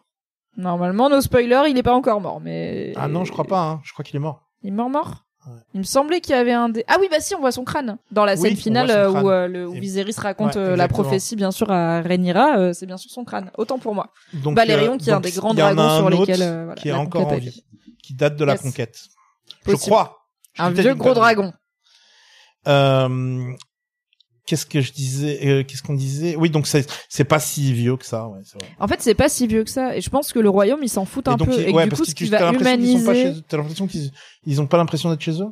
En fait, c'est pas qu'ils, enfin, ils se sentent chez eux, clairement, ils sont à l'aise, hein, chez eux. Euh, Damon, il casse des gueules euh, Ouais, vraiment comme un, un préfet allemand à Paris, donc il est très à l'aise. Mais je pense qu'il y a ce truc de, ils, ils sentent que c'est une terre à laquelle ils ont droit, mais c'est pas chez eux, tu vois. Chez eux, c'est à la limite Dragonstone. Et puis en vrai, c'était Valyria et tout, mais eux, ils ont plus ça. Euh, donc oui, les persos qu'on voit, euh, une Rhaenyra, un démon, ils ont vécu la plupart de leur vie à Westeros, voire toute leur vie, ils sont nés là, ils ont grandi là, mais ils sont pas, c'est pas les, Win- les Stark qui sont à Winterfell depuis euh, Ouais, 100 000 ans, tu ouais, vois. Donc euh, et ils ont pas les mêmes coutumes aussi. Ils se marient entre frères et Ouais. sœurs. Ils vénèrent pas les mêmes dieux à la base. Ils vénèrent pas les sept du tout. Ils s'en foutent. Ils se convertissent euh, bah un peu politiquement. On va pas se mentir. Donc il y a tout ce truc D'ailleurs, de quelle ces est la nouvelles religion euh, des Valériens? Les dragons. En vrai, je pense que c'est les dragons, tu vois. Parce que c'est pas se- les, c'est pas le, Attends, je réfléchis. c'est pas le, le, le roi euh, du feu, c'est pas. euh, Non, c'est pas R'hllor, la euh, religion de Mélisandre. Euh, c'est pas euh, les euh, les arbres cœurs, donc la religion de, des gens du Nord avec ces arbres tout blancs, avec un visage dans l'écorce et des feuilles rouges qu'on voit notamment dans cet épisode quand Rhaenyra et Alicent sont allongés en dessous de l'arbre cœur c'est pas les Seven Landing. qui sont les Andals? Euh, c'est pas les sept dieux euh, puisque euh, c'était bien après. Euh, honnêtement, je sais pas. C'est quoi les dieux de Valyria? Dites-le sur le chat si vous l'avez. Je pense honnêtement que c'est les dragons. Leur ma- c'est la magie des dragons, c'est leur euh, c'est leur truc, tu vois. J'ai pas l'impression Ok. qu'ils ont. Après, Ils ont là pas de où on en est, C'est un peuple athée. visé- Bah, en vrai, je pense que leur dieu c'est eux. Tu vois, c'est pire que d'être D'accord, athée. ouais. C'est qu'ils se branlent eux-mêmes. Il y a un peu Ouais. ce truc de les Valériens sont hyper et les Targaryens sont hyper convaincus Mais de leur exceptionnalité. Ce serait fou qu'ils soient un peu athées, un peu à la manière des Romains. euh, enfin, tu vois, un peu. Enfin, non, les Romains avaient un panthéon. Non, c'est vrai. Euh, mais Mais c'est un peu comme s'ils étaient les Grecs, mais que les Grecs ils étaient là, ouais, sauf que Zeus c'est nous, tu vois. Ouais, enfin, ils ont ce côté, genre, Ouais. ou en tout cas, Zeus on traîne avec, quoi. donc ils ne craignent. En fait, ce qui est important, c'est de savoir est-ce qu'ils craignent la colère de quelque chose. Écoute, il y a Loulou qui est en train de claquer un religion valérienne d'après le wiki dans le chat, donc on saura bientôt. Mais en tout cas, il y a cette idée Loulou de euh, Loulou, euh, Louise Petrouchka, bien sûr. Bonjour Loulou. Bonjour Loulou, elle est là depuis minute 1, Ah, seconde 1. ça ne- Merci. J'en attendais pas moins. là. Mais bien sûr, on l'adore. Euh, donc t'as tout ce peuple qui arrive et qui, au final, le bien du royaume, tu vois, Ned Stark, tu comprenais que, en fait, le royaume c'est chez lui, Winterfell c'est chez lui, le, le Nord c'est son peuple, tu vois, il a un truc de vraiment, il a envie de prendre soin de son peuple. Là, franchement, les Targaryens, ils sont pas là depuis hyper longtemps. Et je trouve qu'une des choses qui nous fait humaniser avec un mec comme Daemon, c'est que il est cool avec Rhaenyra, parce Hmm. que, en fait, mais lui, il est team famille, tu vois. Il est vraiment team Moi, Targaryen. j'ajouterais qu'il est aussi cool avec Viserys. Oui. Bah, pff, je dirais pas que non, il est pas cool avec Viserys. Il est honnête avec Viserys. Ouais. Il est sincère avec. Et c'est un peu le minimum syndical, genre la barre est basse, mais comme tout le monde fait pas ça. Moi, je trouve il est Il là passe pour un mec quand même. sympa, il est là l'enterrement et il, il Ah ramasse. bah, bien sûr, il est là l'enterrement de. Oui. Il ramasse. Ah non, mais il sens est- que c'est sincère. Mais parce qu'il est team famille Il est aussi. pas genre, tu vois. tu vois. Et c'est vrai qu'il ramasse pour un bébé qui en soi aurait éclaté sa prétention au trône personnel parce que ça aurait été un fils. Mais je pense pas qu'il est triste que le bébé soit mort, en vrai. Je pense que il est triste pour son frère, il est triste pour des gens qui sont morts, il est triste pour sa nièce, du coup, mais je pense pas qu'il est vraiment triste que le petit, euh, héritier, le prince d'un jour. Enfin, du coup, justement. Alors, on sait pas encore. C'est marrant. Moi, j'ai lu l'épisode comme quand euh, Hightower, donc la main du roi, dit au roi, on a, on a Otto relevé- Hightower, joué par le mec qui joue le le euh, lézard dans dans Spider-Man Oui, c'est vrai. Oui, c'est vrai. Entre autres, et aussi un flic Andrew dans euh. Hot Fuzz. avec Andrew Garfield. Un Rhys, euh, très bon acteur que j'aime beaucoup, qui fait quand même souvent des rôles un peu moins importants, j'ai l'impression. Ouais. Je pense que Otto Hightower va être assez important, en tout cas au moins dans cette saison 1, parce que c'est la main du roi quand même. Ouais. Pour l'instant, il est un peu Euh, Et qui discret. place un peu sa fille. Tu vois que c'est, il discret. a un potentiel Ouais. little finger de je place mes trucs, tu vois. Et euh... Ok, religion valérienne, ils ont abandonné leur religion en, avance- en arrivant à Westeros et en se convertissant à la religion des Sept de manière politique, of course. Euh, ils ils s'en balèquent. Donc en effet, les Valériens n'ont pas de religion. Les Targaryens n'ont pas de dieu. Les Targaryens Ah, Waouh. sont en mode, Ils ne, ils ils ne craignent, c'est les ils- dragons, c'est ils nous. ne craignent la fureur de personne. Moi, Ils craignent la voilà. chute de leur maison. Et la chute de leur maison, c'est probable. Enfin, généralement, les menaces principales sur leur maison, c'est les, c'est eux-mêmes, tu vois, c'est les guerres euh, fratricides, quoi. On a un peu récap. Oui. L'épisode, on a parlé des, des, des temps forts. Oui. On a parlé Des personnages. du thème quand même de cette de, de cet premier épisode qui est la descendance et le fait qu'une femme s'est Ouais. rappelée par Rhaenys, s'est rappelée par la la la mam- la, femme de Viserys, Emma. Emma, Ah, Emma. et c'est Et même par par Rhaenyra, euh, par qui Rhaenyra. clairement, euh, personne ne veut qu'elle soit. euh, Tout le monde s'oppose à sa candidate, enfin, à son- sa légitimité parce que c'est une fille, quoi. on a récap tout ça, on a dit qu'on a dit ce qu'on aimait dans dans dans cette dans cette Yes. euh, dans cet épisode. Moi, je trouve que c'est un épisode parfait. Parfait. T'es en mode parfait. Un-. En tant que premier épisode, en tant qu'avant-goût, en tant que entrée, Ouais, j'avoue. tu vois? Est-ce que c'est le point théorie homme-poisson et après non, on non, non, non, non. Ou Je veux d'abord savoir ce que t'as pas aimé dans l'épisode. Alors j'ai pas aimé, j'ai pas trop aimé. J'étais un peu déçue par cette scène de bordel, j'avoue. Euh, pas tant. Moi je m'en fous de la nudité. Je suis pas prude. Mettez des gens à poil, je m'en fous. Euh, mais je trouve qu'en termes de, euh, en fait, j'étais déçue pas par la scène de bordel un peu générale où du coup Damon fait son allocution, on va dire devant tout le monde, parce que j'ai envie de Parce dire, que c'était un petit peu. il y a une forme d'égalité dans la nudité à ce moment-là. hein. Il y a, il y a du monde et tout le un monde est petit à peu poil. comme si Damon arrivait et disait bordel quand on Quand rentre on sur la rentre piste. sur la piste. Tout à fait. Vous l'avez chez vous. Sinon, n'hésitez pas à googler. Euh, mais j'ai été déçue par la première scène entre Damon et sa, sa, sa, sa compagne favorite, on va dire du coup, euh, parce que ça m'a saoulé ce truc de, de, de, voilà, de déséquilibre dans la nudité, où en fait, au début, on, on les voit en leu mais genre, lui, on voit son torse et elle, on voit pas ses seins ni rien. Donc je me suis dit, ah cool, ils ont un peu travaillé sur, on n'est pas obligé de montrer des seins pour montrer des seins. Et ensuite, lui, il se lève, on le voit tout nu, et après, il se met un genre de kimono et tout. J'étais là, ok, cool. Et du coup, je me suis dit, bon, bah cool, lui, on l'a vu tout nu et il se rhabille, et elle, on va pas avoir un, un plan euh, meuf toute nue de Game of Thrones. Et si on l'a eu, donc j'étais là, bon, bon, bon, bon. C'est pas très grave, mais bon. Mais si je puis me permettre qu'ils aillent se permettre, euh, n'as-tu point, qu'as-tu, n'as-tu, n'as-tu point apprécié la, le parallèle entre Damon et euh, Miseria qui euh, fourrent euh, derrière un espèce de rideau avec des gens qui les regardent? Oui. Et un peu plus tard, Damon, Damon qui regarde. qui regarde pendant qu'on parle de lui. Mais tu sais, c'est pas le parallèle qui m'a emmerdé, c'est encore une meuf à poil gratos. Bon, Ouais. le- non, mais la cinématographie est très bien dans ce dans ce truc. Et j'avoue que non, un des points qui m'a vraiment gêné, euh, peut-être hot take, mais pas tant parce que j'ai vu d'autres gens en parler. En vrai, à la fin, quand Viserys est dans la salle du crâne de Balérion euh, avec sa fille euh, Rhaenyra et qui lui apprend à la fois qu'il va la nommer héritière du trône et lui transmet la prophétie des Targaryens. Alors apparemment, et ça c'est une show only invention, ce n'est pas dans le bouquin, ce n'est pas dans le lore de George R. R. Martin nulle part, sauf que George R. R. Martin est impliqué dans cette série. Donc maintenant c'est dans son lore, mais jusqu'ici on le savait pas. C'est qu'apparemment les Targaryens, donc via Aegon, l'homme qui a le, le Targaryen qui a apporté les Targaryens à Westeros, hein, le conquérant, à la base, nous, on savait qu'ils étaient partis de Valyria parce qu'une princesse Targaryen avait eu un rêve prophétique de euh, le fléau qui s'abat sur Valyria. Et du coup, il y avait une petite partie des Targaryens qui l'avaient cru et qui étaient partis de Valyria et qui ont échappé au fléau. Et c'est ceux qui sont devenus les Targaryens qu'on voit maintenant dans euh, House of the Dragon et Game Une, of Thrones. une partie des Valériens. Une partie des Valériens, oui, Donc, pardon. une famille valérienne La famille qui est Targaryen des. Valériens. Ouais, ouais. Et c'est les seuls survivants du coup euh, des Dragon Riders et de tout ce peuple valyrien Avec, les Vélarions, on va, les on va rendre, on va à rendre à Corlys ce qui appartient à Corlys. Mais plutôt deux fois qu'une.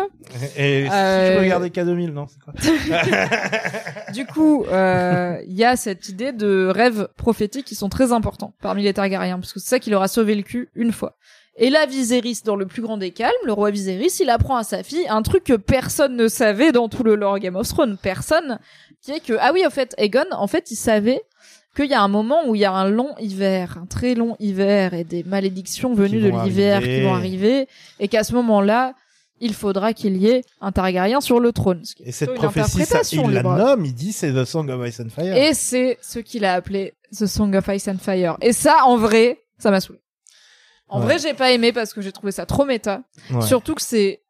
T'as trouvé ça trop easter egg Trop, Alors déjà euh, oui, et c'est vraiment un. trop, enfin, regardez, euh, c'est le- pas un Easter egg si tu le mets au milieu du salon, tu vois. C'est pas un œuf de Pâques s'il est pas caché. C'est juste un Ouais, œuf posé ouais. sur une table, tu vois. Ouais, c'est, je suis là, waouh, c'est pas subtil.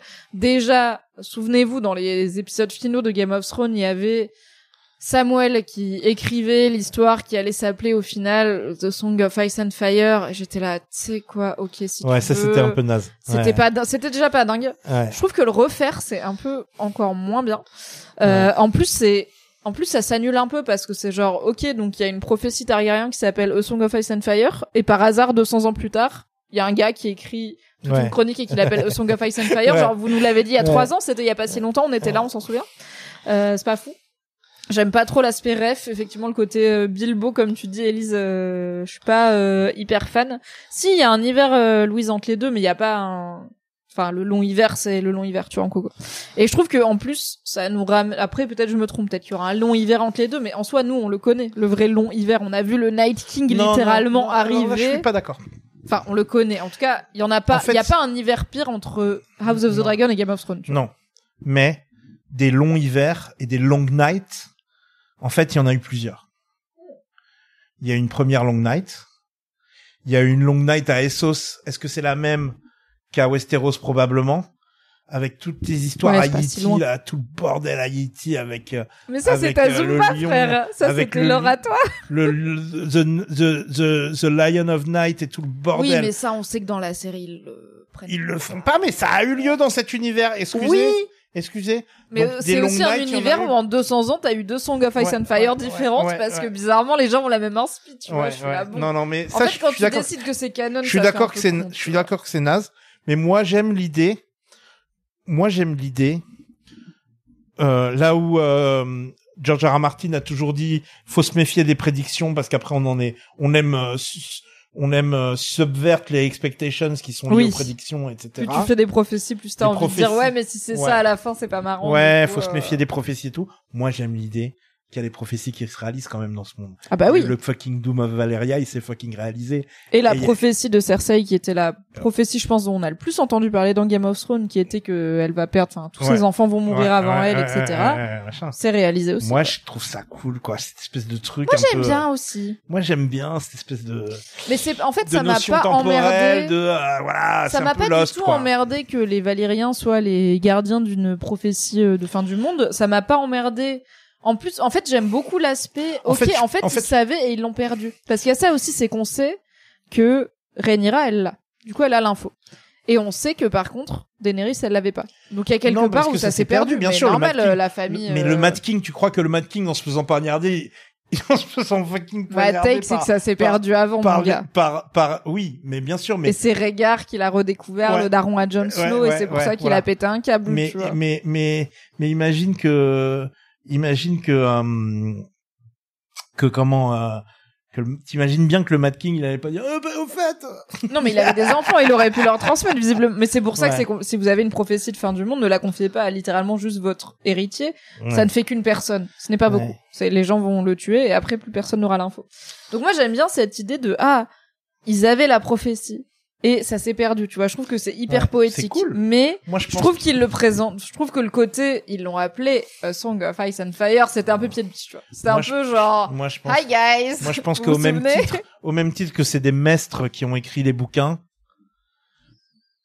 euh, le narrat, Tu vois ce que je veux dire au même Bah, titre dans que la c'est des série, t'as pas cette idée de dans la narrateur, sé- en fait. ouais, mais dans la Sauf si, dans la bah, série. ça s'ouvre avec la voix off de Rhaenyra, mais, Ouais, c'est dans pas la- poussé plus que ça. Ah, si dans on la commence série, en il y a disant- aussi un acteur qui est euh, the qui est The Mountain dans dans une saison et c'est pas le même dans la saison 2. Tu vois ce que je veux Ouais, dire? non, Donc mais tu ça, fais il y a du recast, fais le- mon tu gars, fais mais le- tu es de mauvaise tu- foi. non, c'est pas moi, je- pareil de dire il y a pas de narrateur et de dire ouais mais ils ont recast un Non, moi je tu dis, vois. moi je dis Samuel Tarly qui qui décide d'appeler son truc euh, euh, Song of Ice and Fire. Je je fais euh, suspension de la réalité. et Je dis que Je c'est pas la réalité. C'est quoi, je l'ai fait que pour lui. Là, c'est la deuxième fois que je dois le faire. Tu me demandes ce que j'ai moins aimé. Je suis vraiment ce moment où j'étais là. Un peu genre. Vraiment, j'ai fait ce bruit, je pense. Ok. Ouais, là, je- ok. en fait, je suis là. En fait, on sait que c'est Game of Thrones. Je sais pas On moi. est il- là pour à Game of moment-là, il Thrones. monte la petite dague. Et je dis, oh, T'aimes Ouais. encore plus le lore que moi. C'est ça qui est. J'aime plus le lore que les séries en fait. Mais ouais, je pense c'est ça en fait. Ça c'est certain. Mais c'est ça qui fait que je pense que ça donne un regard ultra différent dessus. C'est que moi, je vais quand même m'attacher. Enfin, après toi aussi, tu vois. Oui. Je vais quand même m'attacher plus à des trucs de construction scénaristique un peu plus traditionnels de est-ce que Ouais. l'épisode il marche, est-ce que la saison elle se tient. Toi, tu vas être là, mais c'est pas grave, ils nous ont parlé des hommes poissons pendant deux minutes. Je peux faire Ouais, 17 ouais, saisons sur là-dessus, y a pas de problème. Y a pas de problème. Est-ce que toi, il y a des trucs que t'as pas aimé Est-ce que vous sur le chat, dites-nous s'il y avait des, il y a des trucs que vous avez pas aimé Il est construit quand le mur? Il est construit il y a un petit moment, Loulou. Euh, il est construit par Bran euh, le bâtisseur. Je vais te retrouver ça. Mais il est, il est déjà construit. Hein. C'est déjà la garde de nuit. Ah c'est oui, déjà oui, oui, établi. C'est là où on envoie les criminels. Il est construit c'est, depuis euh, la préhistoire. Il est construit depuis très très longtemps. Il est construit Euh, des, parce que sans depuis mur, la première en fait, Long Night. Voilà, sans mur, en fait, il y aurait pas vraiment de royaume de Westeros parce qu'il y aurait pas eu de protection entre Westeros et ce qu'il y a au-delà du mur. Donc euh, il date. En fait, quand là cette euh, légende est amenée dans House of the Dragon d'une d'un long hiver avec euh, peut-être des bêtes de l'hiver et tout, et un peu plus tard, donc 200 ans plus tard dans Game of Thrones, quand c'est amené cette idée des White Walkers, personne n'y croit parce que oui, tout le monde sait que le mur existe, mais tout le monde pense que si un jour il y a eu un aspect surnaturel à- derrière le mur, en fait la magie dans Game of Thrones est un truc quasiment Euh, disparu. euh, Il y a plus de, il y a plus de dragons, il y a plus de, a priori, de créatures d'au-delà du mur, il y a plus de créatures sous-marines, Non, le mur ne sert plus qu'à repousser les, les sauvageons, les et, sauvageons. À, et à faire un endroit un peu pratique où envoyer les gens euh, qu'on n'a plus de place euh, pour mettre dans les prisons, quoi. On est dans un monde post-magie dans Game of Thrones, mais dans House of the Dragon, un peu moins. Du coup, est-ce qu'il y a des choses qui t'ont moins plu, plus plu? Moi, le seul truc qui m'a, le seul truc qui fait que je suis pas en train de dire c'est ma série préférée de, bon, ce serait un peu bizarre de dire ça après un seul épisode de toute manière, mais le Ouais, seul truc chaud, qui hein. m'empêche de pleinement kiffer, on va dire, c'est le fait que je sais déjà un peu comment ça se termine. Et ça, c'est franchement faire un préquel seulement 200 ans avant. Alors, est-ce que tu veux dire, tu sais comment ça se termine parce que tu sais que à la fin, euh, bah, il y a plus de arrière un moment parce qu'il y a non, je parle de, la- je parle les d'avoir lu un peu les. Mais parce que tu sais, voilà, tu sais un peu Ouais. qui va, genre. Non, mais c'est pas à la fin, il y a va- plus de Targaryen, là, on est quand même. Non, non, mais à la fin, fin. À la dans fin, 200, on sait 200 que dans ans après. 200 ans, Ouais. il y a que des Targaryens en exil, il va y a avoir des quand même un- un- tout, une sacrée chunk. Il va se passer v'là les trucs. Non, mais il va se passer Ah non, entre mais- la fin de, de House of the Dragon et, et, et le début de Game of Thrones, il se passe un milliard de trucs.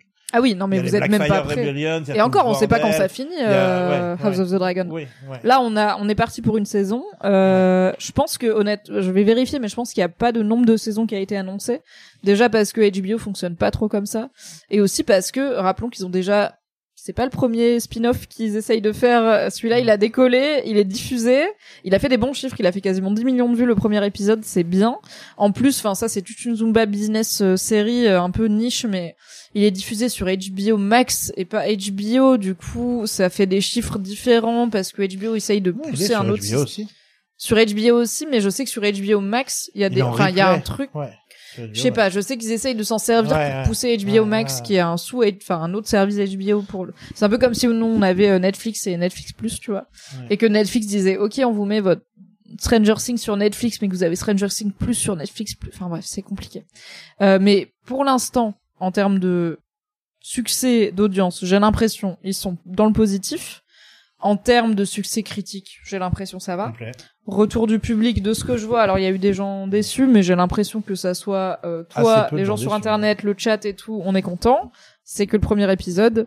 Je pense que tout le monde y va avec une forme de pff, prudence, de on s'est un peu trop hypé quand même Mhm. euh, pour Game of Thrones. Du coup on va y aller prudemment sur celui-là, mais on a un peu, tu vois, a- ça frétille un peu. Les on gens, est là. le- les gens ont le plaisir de retrouver l'ambiance des premières saisons de Game of Thrones qui avait été perdue. Cette ambiance que tu dis, dont tu parlais, de deux personnes qui parlent dans une pièce. Oui, c'est ça. Et moi, c'est vraiment, tu me mets deux ou cinq. Je peux faire avec cinq, six personnes qui parlent dans une pièce de la succession, c'est super. Il y a dix épisodes pour cette saison, Loulou. Euh, comme pour les débuts de Game of Thrones euh, et pour la plupart des séries euh, HBO. J'avais prévu un petit moment question-réponse. Je pense qu'on va passer au petit moment question-réponse. Alors du coup, je vous ai demandé sur Instagram et euh, je, je crois qu'il y a eu des questions sur le chat aussi. N'hésitez pas à les reposer car je les ai ratées. Euh, qui sont des questions un peu voilà sur cet épisode et des choses qu'on peut se voir. Et moi, il y a des questions que je me suis euh, posées euh, déjà de base en voyant l'épisode. Alors la première, on l'a, on y a répondu rapidement, mais euh, pourquoi il n'y a pas de générique? Est-ce que tu as suivi les bails? Pourquoi il n'y a pas de Je peux y séquence d'ouverture en donnant un spoiler. Je pense ou pas que c'est un spoiler répondre. de dire ça. Apparemment, les gens qui ont vu les quatre premiers épisodes disent que le générique arrive à l'épisode 2. Ok, c'est pas un spoiler parce que ça a été confirmé par l'équipe euh, de la série dans la presse euh, Forever, c'est que il y a un générique, juste il arrive à l'épisode 2. Euh, c'est un choix artistique de commencer cet épisode 1 sur euh, juste cette voix off, cette scène de Géris qui choisit son successeur, le logo et let's fucking go. Moi j'ai bien aimé. Je Moi, j'ai que déjà vu des séries qui faisaient ça. Oui, mais j'ai l'impression qu'il y a pas mal de séries, surtout de nos jours, qui ont pas leur générique au premier épisode et qui justement attendent un peu de faire monter la sauce en mode. Et là, deuxième épisode. Et en plus, le générique de Game of Thrones, c'est une telle institution que Ouais, je comprends complètement Ouais. qu'ils aient gardé la sauce pour l'épisode Ouais, 2 ouais, et je pense qu'honnêtement, c'est un facteur de connexion dans le sens où je pense qu'il y a des gens qui littéralement vont se dire, tu sais quoi, je sais pas si je kiffe, mais je vais mettre le 2 au moins pour avoir le générique. je pense que c'est marketingement hyper malin. Donc il y aura un générique. Il arrive dans le 2, ils ont une grosse, grosse, grosse barre à relever. La barre est très haute, euh, mais euh, ça va être sympa, je pense. Euh, pourquoi ils ont tous les cheveux argentés, même les pièces rapportées? Alors on n'a pas un point euh, hyper précis, enfin on n'a pas de connaissances hyper précises sur la génétique euh, Pourquoi les- targaryenne. quelles pièces rapportées? Bah, les pièces rapportées dans le sens où il y a même des gens qui sont euh, des sous-branches de la famille qui portent les cheveux argentés. Il y a des gens qui sont pas des Targaryens directs. Oui, c'est des Valériens. Mais je pense que pour les gens qui ont pas lu les livres, Ouais. Targaryen et Valérien, c'est pareil. Parce Ouais, que Valéria, ouais. c'est pas comme si on le voyait. C'est un endroit qui a disparu depuis longtemps, tu vois. Donc en effet, il y a les Targaryens qui sont la famille principale qu'on va suivre et qui en plus, comme on l'a dit, ils se reproduisent entre eux, ils se marient entre eux, ils font des alliances et des guerres internes. Donc c'est déjà pour une seule famille, t'as des guerres euh, de succession à n'en plus finir. Et en plus de ça, t'as d'autres peuples qui viennent de Valyria, comme les Vélarions, euh, qui ont du coup les features Targaryens, notamment Alors, les fameux cheveux Lénore, argentés. il y en a un qui s'appelle Lénore. Ouais, Lénore et Léna, c'est ça Ouais. c'est un peu- Et euh, ben, on les a vus pendant le vraiment un- tournoi. ouais, euh, il y avait deux petits enfants euh, métis qui se tenaient la main au moment où ça se tabassait de ouf. Il y a eu un petit plan sur eux. Notez-les. Ouais. Corlys et euh, sa femme Rhaena ont des enfants. Et Rhaenys. Euh, ont des enfants. Je vais y arriver un jour. Rhaenys, Rhaenys- Rhaenys vraiment- aussi, Rhaenys, je crois que sa mère est une Baratheon, mais qui a elle-même déjà du sang valérien. Oui, c'est une. Je pense qu'à la base c'est une cousine. euh, euh, c'est une cousine Targaryen. targaryenne euh, qui s'est mariée voilà. avec un Targaryen. En gros, Ouais. La logique des Targaryens, c'est il faut qu'on garde pur le sang valyrien, ce qui veut dire le sang Targaryen pour eux. Donc quand ils peuvent, ils se marient entre frères et sœurs. Euh, quand ils peuvent pas, parce qu'ils ont pas de frères ou pas de sœurs, ils vont aller privilégier voilà les cousins germains, les neveux, euh, tous les oncles, les tantes. Donc ils sont vraiment dans de le la famille un focus. peu, ouais. Donc c'est pour ça que vous allez voir beaucoup beaucoup de persos dans cette série qui ont des atours euh, valyriens, euh, donc les cheveux argentés, euh, les alors ils ont un peu moins fait ça dans la série, mais normalement ils ont les les yeux violets, euh, des choses Mhm. comme ça. Euh, c'est pour ça, c'est parce que vraiment l'inceste à tous les étages quoi. S'ils ont pas de valier de Targaryen direct à côté, ils vont prendre the closest thing tout au Targaryen. Ils vont prendre la margarine du Targaryen et pas le beurre s'ils peuvent l'avoir quoi. Il y a deux questions inceste. La première, enfin une grosse question inceste en plus de celle-là, c'est euh, est-ce que quand Daemon donc c'est euh, Lulu qui dit méga cringé par la scène où Daemon met le collier à sa nièce. J'ai vraiment vu qu'il voulait pécho sa nièce. Quand on connaît les tendances de la famille, trois petits points. Ouais. En vrai, Ouais. moi je pense que la scène elle est faite pour être lue de plusieurs façons. Je pense Ouais. qu'elle est faite pour jouer sur le fait qu'on sait que les Targaryens ils sneakent entre eux, puisqu'on a et, euh, on a commencé Game of Thrones saison 1 épisode 1, rappelons-le, bam inceste, frères sœurs jumeaux dans un par les monde où wannabes, les plus gros wannabes targaryens de la planète, Oui. aka les Lannister. Voilà, et par la reine du royaume en personne qui est en train de se faire prendre en leu par son frère dans le plus grand des calmes, dans un monde où c'est interdit, c'est réprouvé. Donc là, on est dans un monde 200 ans avant où la famille au pouvoir, leur habitude, c'est l'inceste. Alors certes, c'est pas très compatible avec le pouvoir religieux en place et du coup c'est plutôt un truc qui se fait pas ultra ouvertement genre les trucs entre frères et sœurs directs ça se fait plus trop parce que le peuple est là franchement c'est chaud Ouais, mais ils le font. on a quand même une re- Attends, ils le ils font. font que ça. ils le font quand même mais c'est en tout cas ils le font ils le, vois- Ils le font. ils le font avec un poids politique derrière ils savent que quand ils le font euh, et c'est beaucoup l'objet de beaucoup de sujets de ce bouquin euh, qui est toute la dynastie Targaryen à Westeros euh, il y a vraiment une bonne partie qui est dédiée à ok Là, on a deux Targaryens qui veulent se marier entre eux, mais ils savent que pour la foi, ça va être compliqué, et donc pour le peuple, ça va être compliqué, ou l'inverse.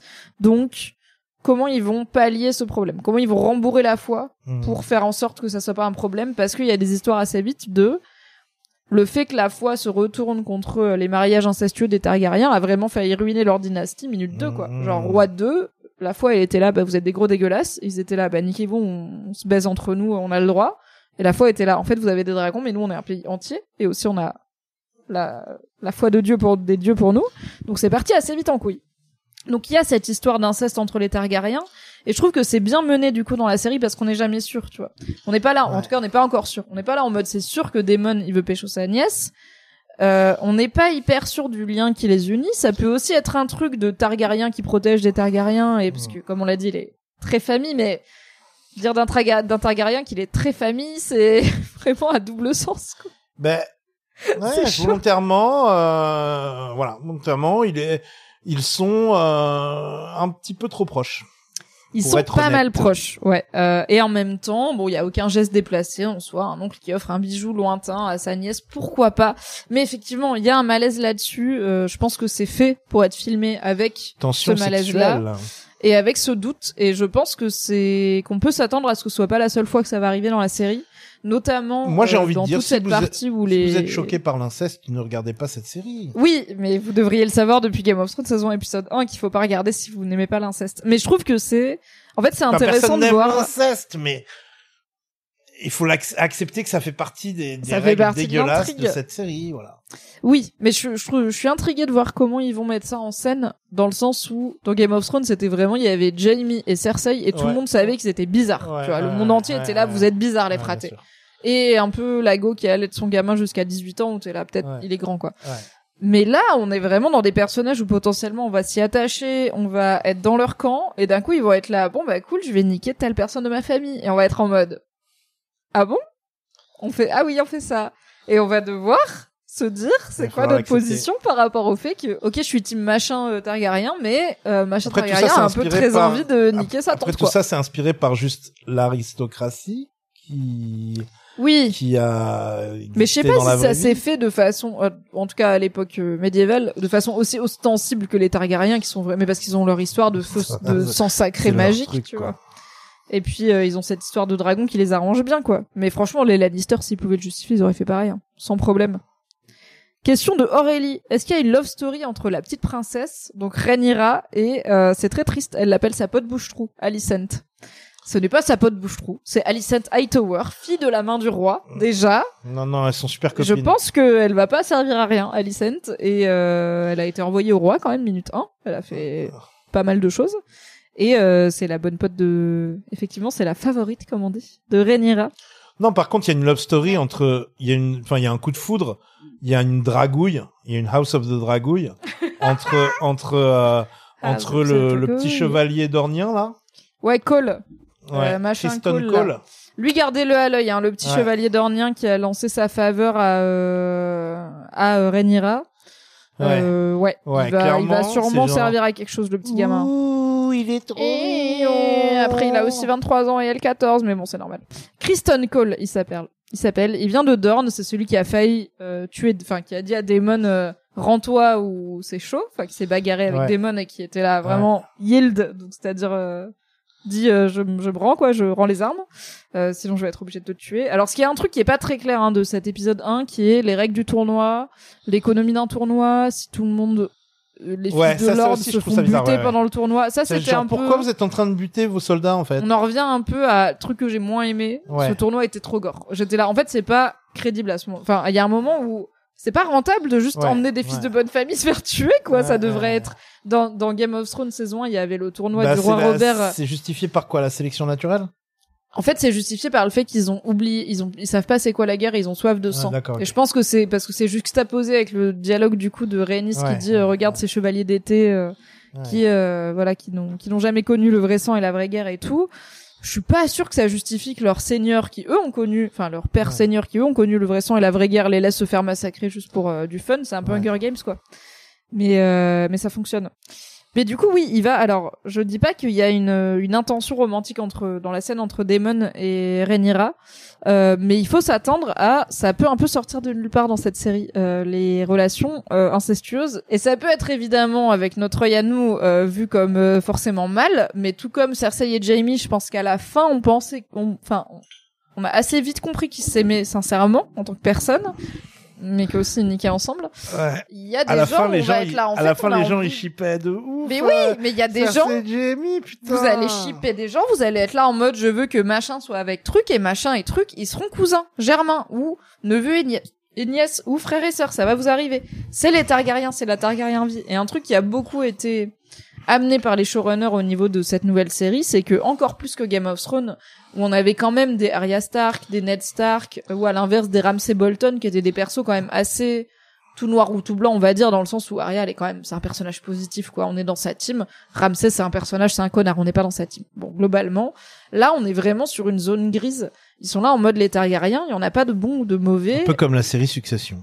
Tout à fait comme la série Succession, où en fait, on va avoir de l'affection, qui est une autre très bonne série HBO, euh, sur une succession d'enfants euh, adultes euh, pour le l'empire euh, financier et médiatique de leur père. Donc ça tombe assez bien. C'est et moi je je résumais Succession, je le présentais aux gens en disant c'est imagine Game of Thrones mais sur les Lannister et à notre époque parce que Succession c'est pas une série euh, médiévale Ouais. fantasy. Et du coup bah House of the Dragon, je dis imagine Succession et Game of Thrones en même temps parce que Ouais. c'est vraiment et un peu The Crown parce qu'il y a cette idée de Ouais. temporalité variante variable euh, qui va arriver qui va être assez cool. Euh, mais du coup, Incest Vibes, probably. Euh, Ouais, c'est House of the. Dragon, j'ai envie de dire, il va falloir s'y habituer, quoi. House of the Tonton. House of the Tonton. Et donc cette, mais on n'a pas répondu. Donc cette love story entre la petite princesse et sa pote euh, Bouche-Trou, donc entre Rhaenyra et Alicent. En fait, les actrices en ont parlé. Euh, clairement, dans beaucoup beaucoup de euh, Fire and Blood, donc le bouquin sur les Targaryens, merci, qui a inspiré euh, House of the Dragon, il y a euh, des notes de euh, soit des femmes euh, Targaryens qui passent beaucoup beaucoup beaucoup de temps avec leurs favorites et très peu de temps avec des garçons, soit des hommes Targaryens qui passent beaucoup de temps avec leurs écuyers et leurs hommes d'armes. Euh, pour les hommes, c'est un peu plus vite assumé qu'il y a des hommes qui aiment les hommes. Euh, c'est assumé dans le bouquin. C'est il y a un- notamment un mari d'une des d'une personne d'une femme Targaryen assez importante qui est très clairement très clairement gay euh, et où c'est connu de tout le monde euh, que les enfants sont pas de lui et qu'ils lui ressemblent pas et que machin. Donc il y a cette, ce truc de don't ask, don't tell, mais pour les hommes gays, ça a l'air d'être assumé. Pour les femmes, euh, le fait d'être lesbienne, mif bof pour. euh, Enfin, c'est pas assumé en mode c'est ok, mais c'est assumé par l'auteur. On va dire dans le bouquin, c'est on comprend. Ok, cet homme est gay. Pour les femmes, pour l'instant, c'est souvent plus vague. C'est souvent voilà, c'est sa favorite, sa très bonne amie. Quoi, y a pas elle en change beaucoup. qui, qui, qui chope le dragon, là, et qui va faire le tour du monde, qui fait une fugue. Si, Parce qu'elle est amoureuse d'une meuf, non? Bah, c'est ça le truc, c'est est-ce qu'en fait c'est comme en plus c'est des narrateurs euh, Ouais. qui sont pas fiables, c'est ok, il y a un, un narrateur qui va dire qu'elle est partie parce qu'elle était amoureuse d'une femme, mais un autre qui va être plutôt un religieux va dire non non, elle est partie pour autre chose, c'était pas du tout pour une femme. Et du coup ça te laisse un peu le choix de ces histoires à choix multiples, Euh, mais du coup c'est très possible qu'il y ait une histoire entre une, une une affection beaucoup plus qu'amicale entre Alicent Hightower et euh, Rhaenyra Targaryen. Euh, les actrices le voient clairement elles ont dit euh, je pense que oui on l'a lu comme ça on l'a lu sur le fait qu'il peut y avoir plus qu'une amitié euh, qu'une simple amitié et puis après c'est aussi l'âge l'adolescence ou parfois donc elles ont 14 ans hein, ça peut être un âge où surtout à une époque où on n'est pas hyper autorisé à fréquenter des garçons on se cherche machin donc ça peut être une zumba de on se cherche et ça peut être un truc un peu plus sérieux de maybe she's not hétéro on va voir. Euh, Game of Thrones a été à la fois pas dégueu. Enfin, il y a eu des personnages pas hétéros dans Game of Thrones et en même temps, ils ont pas fait beaucoup de. C'est pas comme s'il y avait des personnages très importants de Game of Thrones qui étaient pas hétéros. Si, le frère, là. Qui Renly? Ouais, Renly. Ouais, celui qui meurt saison 1, ouais. Voilà. Elle meurt saison 1, saison 2. Saison 2, pardon. Stanis le tue, saison 2. Hmm. non, il y avait pas une diversité de ouf, tu vois. Après, on peut dire qu'il y a... Enfin, en tout cas, ce qu'il y avait était Il sous-entendu, y a tout un dire. continent, il y a tout un, il y a, enfin, il y a toute une house où, où, où la bisexualité est, est, euh, est, est monnaie courante. envie Oui, de dire. les martels qu'on voit très Ouais, peu et ouais. qui sont quand même très souvent réduits à regarder comment ils adorent le boule et Ouais, aussi euh, tout le cul. Je Non, ils étaient horribles dans, dans, la, dans, la, dans Ouais. la série, ils étaient très mal dépeints. Ils sont trop bien dans les bouquins et vous inquiétez pas qu'il y aura des martels dans cette parce que les Ouais. Targaryens ils sont arrivés ils ont dit à Westeros salut c'est nous les chefs. Westeros a dit bof. Les Targaryens ils ont fait deux coups de dragon. Westeros a dit d'accord. Sauf Dorne qui a dit c'est ciao. Nous c'est non. Donc les martels les Oberyn les tout ça ils ont résisté aux Targaryens pendant très longtemps. Vous le saurez. Ils avaient des armes contre les dragons. Et euh, je sais pas comment ils ah sont oui il y avait. Yara qui était pas hétéro. Franchement Ouais. Yara c'est pas un perso hyper important tu vois par rapport à ok ils avaient pas des armes contre les dragons ils avaient surtout euh, un très, une très bonne connaissance de leur terrain. Ils se cachaient donc Dorne c'est un Ah désert. oui, ouais, c'est ils se cachaient dans les et en fait ils empoisonnaient tout. Ils empoisonnaient les points d'eau ils empoisonnaient les villes. En fait ils se barraient. Ils étaient là. Vous aurez peut-être Dorne mais vous aurez pas nous. Parce que leur euh, leur devise c'est unbent unbowed unbroken. Donc euh, en gros on plie pas on se on plie pas on ploie pas on se brise pas quoi. C'est genre euh, never. Vous aurez jamais les dorniens. Et ils étaient là. Bah on va voir on a des dragons. Et les dorniens ils ont fait ok genre ils ont utilisé les dragons au point où les dunes de Dorne se sont changées en sable parce que le verre ça- le sable ça se vitrifie et se sont, sont changés en verre du coup Ouais. et ils ont quand même pas gagné Dorne. Parce qu'ils étaient cachés. Je pense qu'on a fait le tour du Q&A. Moi, j'avais une dernière question, mais du coup, j'ai trouvé la réponse sur Reddit. J'étais très intriguée. Dans le conseil restreint, ils font plusieurs gros plans sur des boules qui posent devant chaque Mmh. personnage qui parle, qui a un truc qu'ils n'avaient pas dans Non. Game of Thrones du tout, alors qu'on l'a quand même pas mal vu, ce conseil restreint. Et donc, ça a carrément un nom. Euh, je l'ai noté. Ça s'appelle les Septarians. Et effectivement, c'est tout simplement un truc qui veut dire que le conseil restreint est actuellement en session et chaque euh, boule signifie un membre qui est présent et du coup on la laisse quand elle est pas présent. Mais j'ai trouvé ça bizarre qu'ils insistent autant dessus. Il y a vraiment plusieurs plans qui sont Mmh. des gros plans dessus, sachant que dans Game of le Thrones on les a jamais vus. Donc je me dis ça va sûrement servir. On a déjà la storyline de Daemon qui est pas souvent au conseil. Clairement il a autre chose à foutre de sa vie, genre euh, aller au bordel et faire euh, acab dans les rues. On a un conseil qui va sûrement être amené à évoluer vu qu'il a décidé de nommer héritière sa fille, euh, ce qui n'était pas du goût de tout le monde. Donc, il va se passer des choses et je me dis c'est bien d'avoir un petit œil Sur les bouboules. Sur les bouboules. Est-ce qu'on fait le point homme-poisson et après on se dit bye bye? Ouais. Est-ce que tu as un point homme-poisson à faire? Est-ce que tu as un jingle homme-poisson à faire ou pas? La pêche est bien maigre. La pêche est bien en ce n'est qu'un épisode épisode. 1. On peut faire. Alors déjà, c'est un podcast, mais c'est aussi le making of du jingle Bien sûr. homme poisson euh, euh, de, de, de du, du même podcast. Car tu m'as toi-même proposé de faire ton propre jingle a cappella pour titre de travail, le point homme-poisson de Teki, bien sûr, c'est variable. Le niveaux. point homme poisson, point homme poisson, point homme poisson. Le point homme poisson, point homme poisson, point homme poisson. Le point homme poisson de Tequilatex dans le podcast avec Mimi. Ah waouh! Ok, applause sur le chat, ça part. Bravo Bravo, C'est bien, c'était ça va super. ou pas C'était super. On va isoler l'extrait, ce sera le jingle pour tous les points homme-poisson de ce podcast et des multiples Le podcasts. point homme poisson, point homme poisson, point. homme Regarde le poisson. chat en feu.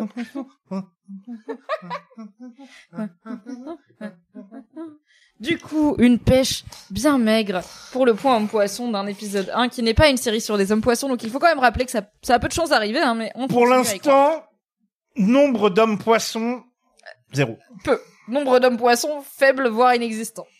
Météo des hommes poissons Mais- euh, peut peut mieux faire. Oui. Mais, Corlys Velaryon, peut-être qu'il en sait plus sur les hommes poissons. S'il y a quelqu'un qui sait, ça Il a lui. vécu, il a vu, il est allé, les, les, les- il est allé dans la Shivering Sea, il est allé euh, voir les Ifequevron, il est allé voir les, les, les Ifequevron, qui sont les, euh, Children of the Forest de Essos. Ah oui, mais là tu sais qu'on est dans l'or qui est même pas dans les bouquins quoi. On est dans Ouais, l'or qui est sur des pages wiki de notes de bas de page mon gars. T'inquiète. Il Euh, il, il, il, il- non, non, non, il a vu des choses terrifiantes, Corlys. Oui.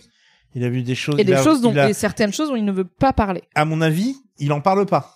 Mais à mon avis, dans les neuf voyages, si la série finit par se faire, on va voir des secrets qu'il n'a jamais dit à personne. Ok. parce qu'il s'est enrichi. Euh, Mais sachant que, écoute, c'est pas un spoiler parce que déjà je vais pas vous dire qui c'est et aussi je c'est pas une personne aussi liée à cette intrigue, mais là où j'en suis dans le bouquin, j'ai pas encore fini l'intrigue de House of the Dragon. J'en suis à la moitié. Euh, donc les persos de House of the Dragon n'ont pas encore trépassé tous. On est encore dans cette actualité là. On est un peu plus tard que la série, mais la présence de potentiel homme poisson. Euh, mais il y a un autre perso que Corlys qui, qui est un, un, un autre personnage qui fait un voyage très lointain euh, dans la Mhm. mer euh, vers euh, l'ouest et qui lui rapporte avoir vu des choses plutôt sous-marines et qui ensuite revient. Ah. Et du coup, ça m'étonne que, tu- mais il est pas très important. C'est vraiment genre, il y a un perso important et à côté il y a un gars et à côté il y a lui. Et lui, c'est le seul qui revient. Et les autres sont pas forcément morts. Il a dit, eux, ils ont voulu continuer, moi je suis revenu. Ah, ok, d'accord. Et lui, il a vu. ah, bah après, je peux vous le dire, c'est pas très grave, mais c'est pas des hommes poissons. Mais en gros, ils ont été à la. Ils voulaient aller à l'ouest, plus à l'ouest de. En Ouais. gros, ils voulaient traverser l'Atlantique, quoi, si on devait faire la par- le parallèle avec euh, notre monde. Sauf que c'est plus loin. Ah, c'est et Pacifique. euh, non, le- plutôt de l'Atlantique. Eux, ils sont Ok. en mode, on va à gauche et on sait qu'il y a des îles et après, on sait pas ce qu'il y a après. Donc, on imagine qu'on peut faire le tour. Ouais, à la limite, paf. Le truc, c'est qu'ils ont pas vraiment de continent américain comme nous. Ouais. Mais ouais, disons, ok, ils veulent traverser le que- Pacifique, ouais. Que le continent américain était Westeros. Oui, ok. Si Westeros c'est l'Amérique, clairement ils partent de Californie, ils veulent traverser le Pacifique. Et ils finissent par et du coup ils partent à plusieurs ils partent à plusieurs navires et il y en a un qui finit par revenir au bout de vraiment genre 10 ans, tu vois, genre vraiment longtemps. Et il dit en gros oui, OK, on a fini on a dérivé machin, on a fini par dépasser d'une certaine façon le dernier cap où des gens étaient allés. Donc on a trouvé quelques îles, on les a nommées, il y avait de l'eau douce, il y avait des fruits, c'était super. Mais le temps d'y aller, c'était des ravages mais tellement horribles et des catastrophes tellement horribles que les autres navires ont voulu continuer euh, et nous on a dit non nous on prend les fruits exotiques et on rentre tu vois et du coup ils rentrent et ils racontent des kraken des bras de kraken qui se lèvent dans la dans la tourmente des tempêtes mais en même temps c'est pas sûr tu vois il y en a qui disent oui c'était un kraken d'autres qui disent Ouais. non c'était autre chose Ouais. donc dans la homme poisson watch il y a de quoi faire mais c'est pas Corlys tu vois peut-être que tu as ton œil sur le mauvais verra. On hippocampe verra. On verra. vous En tout cas, vous en tout cas, euh, voilà. Et puis aussi Otto Hightower, sa house, euh, porte le nom de euh, la tour ancestrale Mhm. qui a été construite sur une base qui existait déjà.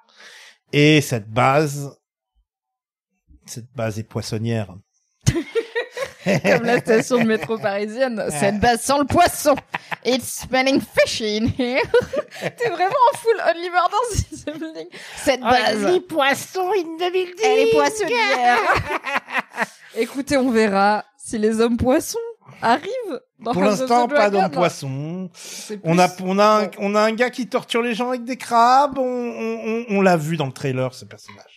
Moi, je l'ai pas. Moi, je regarde pas les trailers. Donc, D'accord. euh, je l'ai pas vu. J'ai vu le dragon dont tu trailer, parles parce que c'est- c'était une miniature. Trailer, c'est spoilé Pour moi, oui, mais parce que je suis une zinzou. D'accord. Alors, Euh, mais du coup, pour vous aussi. Donc, sachez, comme vous êtes sur ma chaîne Twitch, je ne vous parlerai pas de choses qui sont dans le trailer du Next Time on HBO, par exemple. Euh, car euh, je ne regarde pas ça. Donc, je ne sais, je n'ai vraiment aucune espèce d'idée eh de ben, ce qui va se passer. Krabby À Johnson, part grâce au livre. Krabby McCrab. Krabby McCrab. euh, Krabby Poupou McCrab. Écoutez Euh, Corline quand il parle de trucs qui se passent, parce Ouais, que ça va ouais, sûrement être important, ouais, mais ça vous le savez, vous avez ouais, huit ouais, saisons ouais. de Game of Thrones dans les pattes. Les gens qui parlent dans les pièces avec des trônes et des colonnes. Les gens qui disent des trucs mine de rien, c'est jamais mine de rien. Surtout les gens qui disent, en vrai on a des problèmes, genre politiques à régler, c'est notre travail, et tout le monde qui dit, t'inquiète même pas. Généralement, c'est ce problème-là qui va leur Ouais, venir leur mordre le ouais. cul dans deux mois. mordre le cul, ouais, euh, écoutez. De C'est ce qui cul arrive comme quand on un, ses comme un brochet. Mais oui, comme une murène, comme un homme poisson.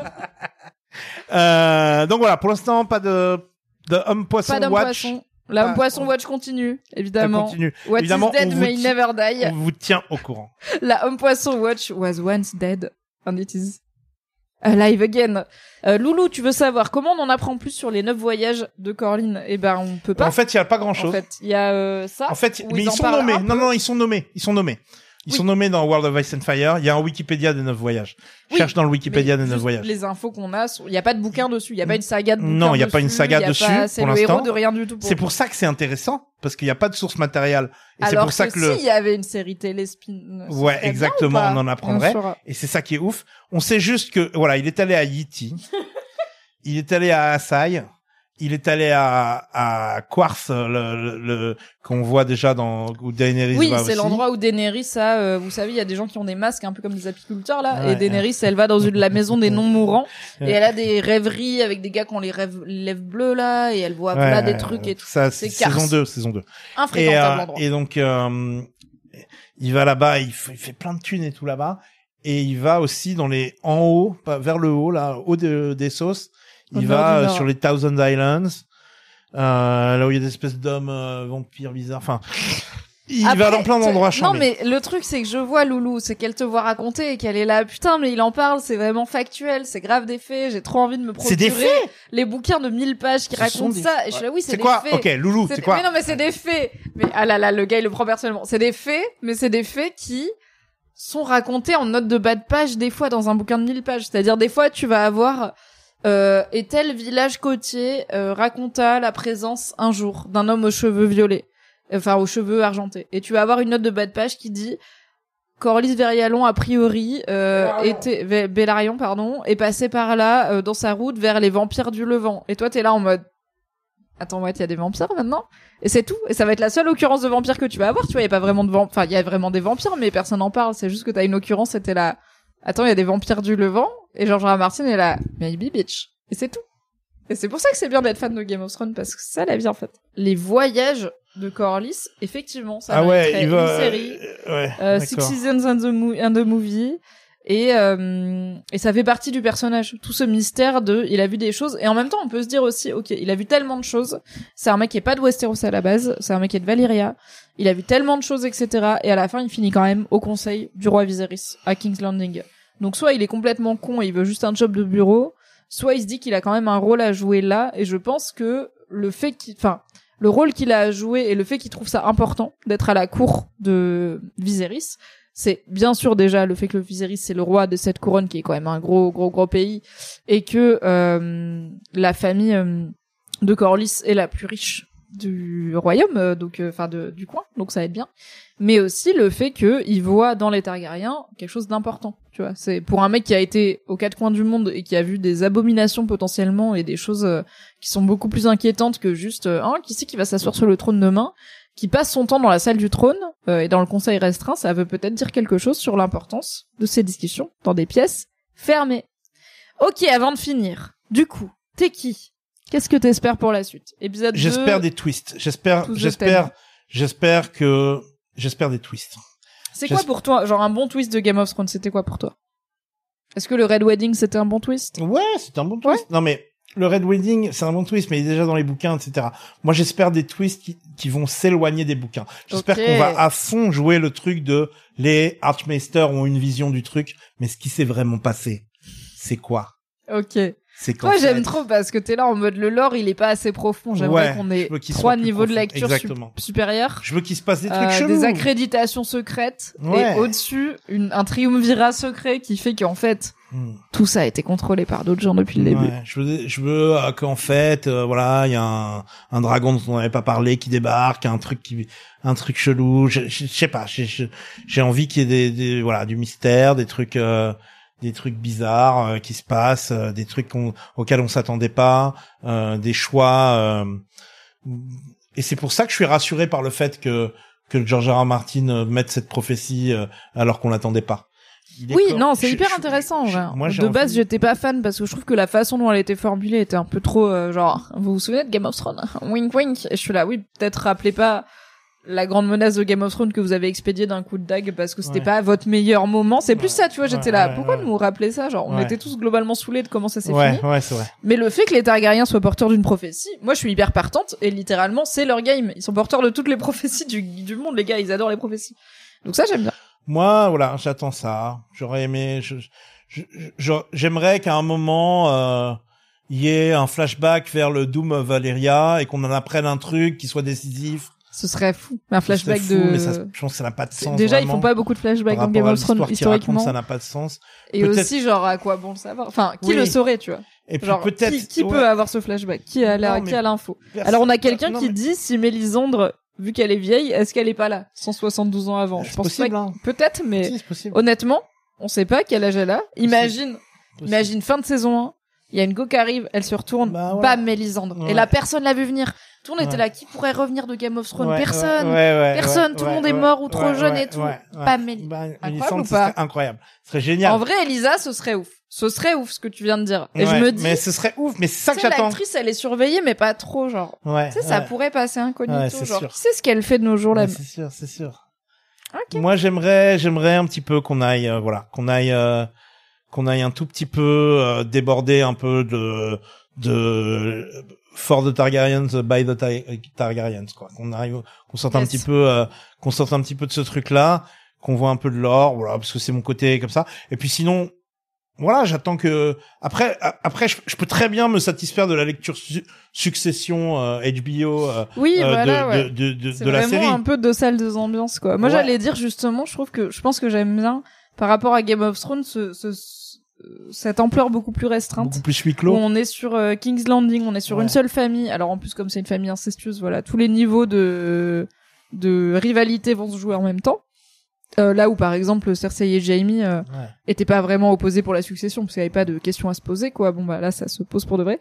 Euh, mais j'aime bien ce truc de ok, c'est une petite famille, un petit conseil restreint, une une famille royale très jeune qui a pas vraiment fait Ouais. ses preuves encore sur le royaume et qui a encore euh, tout à faire, tout à bâtir. Et en vrai, je trouve que c'est un très bon prémisse de OK, j'ai envie de voir la suite. Et pour le coup, les prophéties plus larges, la magie et tout, comme j'ai dit, moi ça a jamais été ce qui m'a attiré dans Game of Thrones. Moi, c'est la politique, mais euh, je veux bien y aller avec un peu de magie, tu vois, juste c'est avec euh, beaucoup de, de modération. Et en vrai, si l'élément magique principal c'est les dragons, moi ça me va. Parce que les dragons ont aussi cette histoire à la fois de d'armes politiques, de Mhm. bah c'est comme des armes nucléaires, et ce rôle aussi de vrai confident, enfin de Hmm. d'animal de compagnie quoi finalement pour cette Ouais. famille, en plus du symbole. Donc ça me va bien.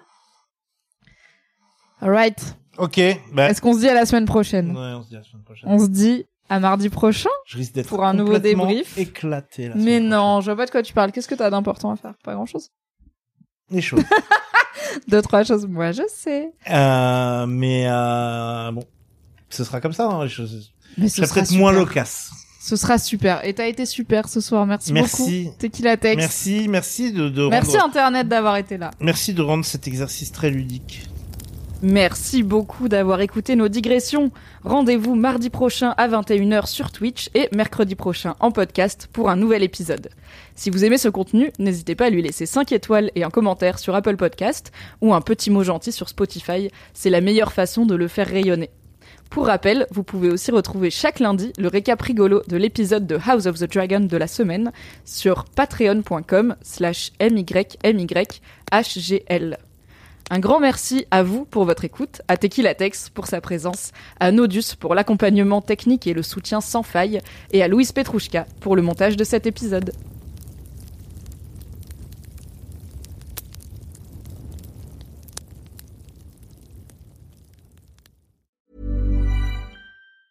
Planning for your next trip? Elevate your travel style with Quince. Quince has all the jet setting essentials you'll want for your next getaway, like European linen, premium luggage options, buttery soft Italian leather bags, and so much more. And is all priced at 50 to 80% less than similar brands. Plus, Quince only works with factories that use safe and ethical manufacturing practices. Pack your bags with high-quality essentials you'll be wearing for vacations to come with Quince. Go to quince.com slash pack for free shipping and 365-day returns. Merci d'avoir écouté cet épisode. Pour soutenir le podcast, pensez à lui mettre 5 étoiles et un gentil commentaire sur votre appli préférée. Vous pouvez retrouver le reste de mes contenus audio sur le flux Mimi Hegel, mais en podcast, m'écouter avec la créatrice de contenu Marie Kigaille chaque mardi dans le podcast BFF et me retrouver tous les dimanches en compagnie de Fabrice Florent dans notre podcast cinéma Le Film Club. Pour les récaps rigolos de séries, ça se passe sur Patreon. Tous les liens sont dans la description. Je vous souhaite une très belle journée et un grand merci à Valentin Nortier pour le générique.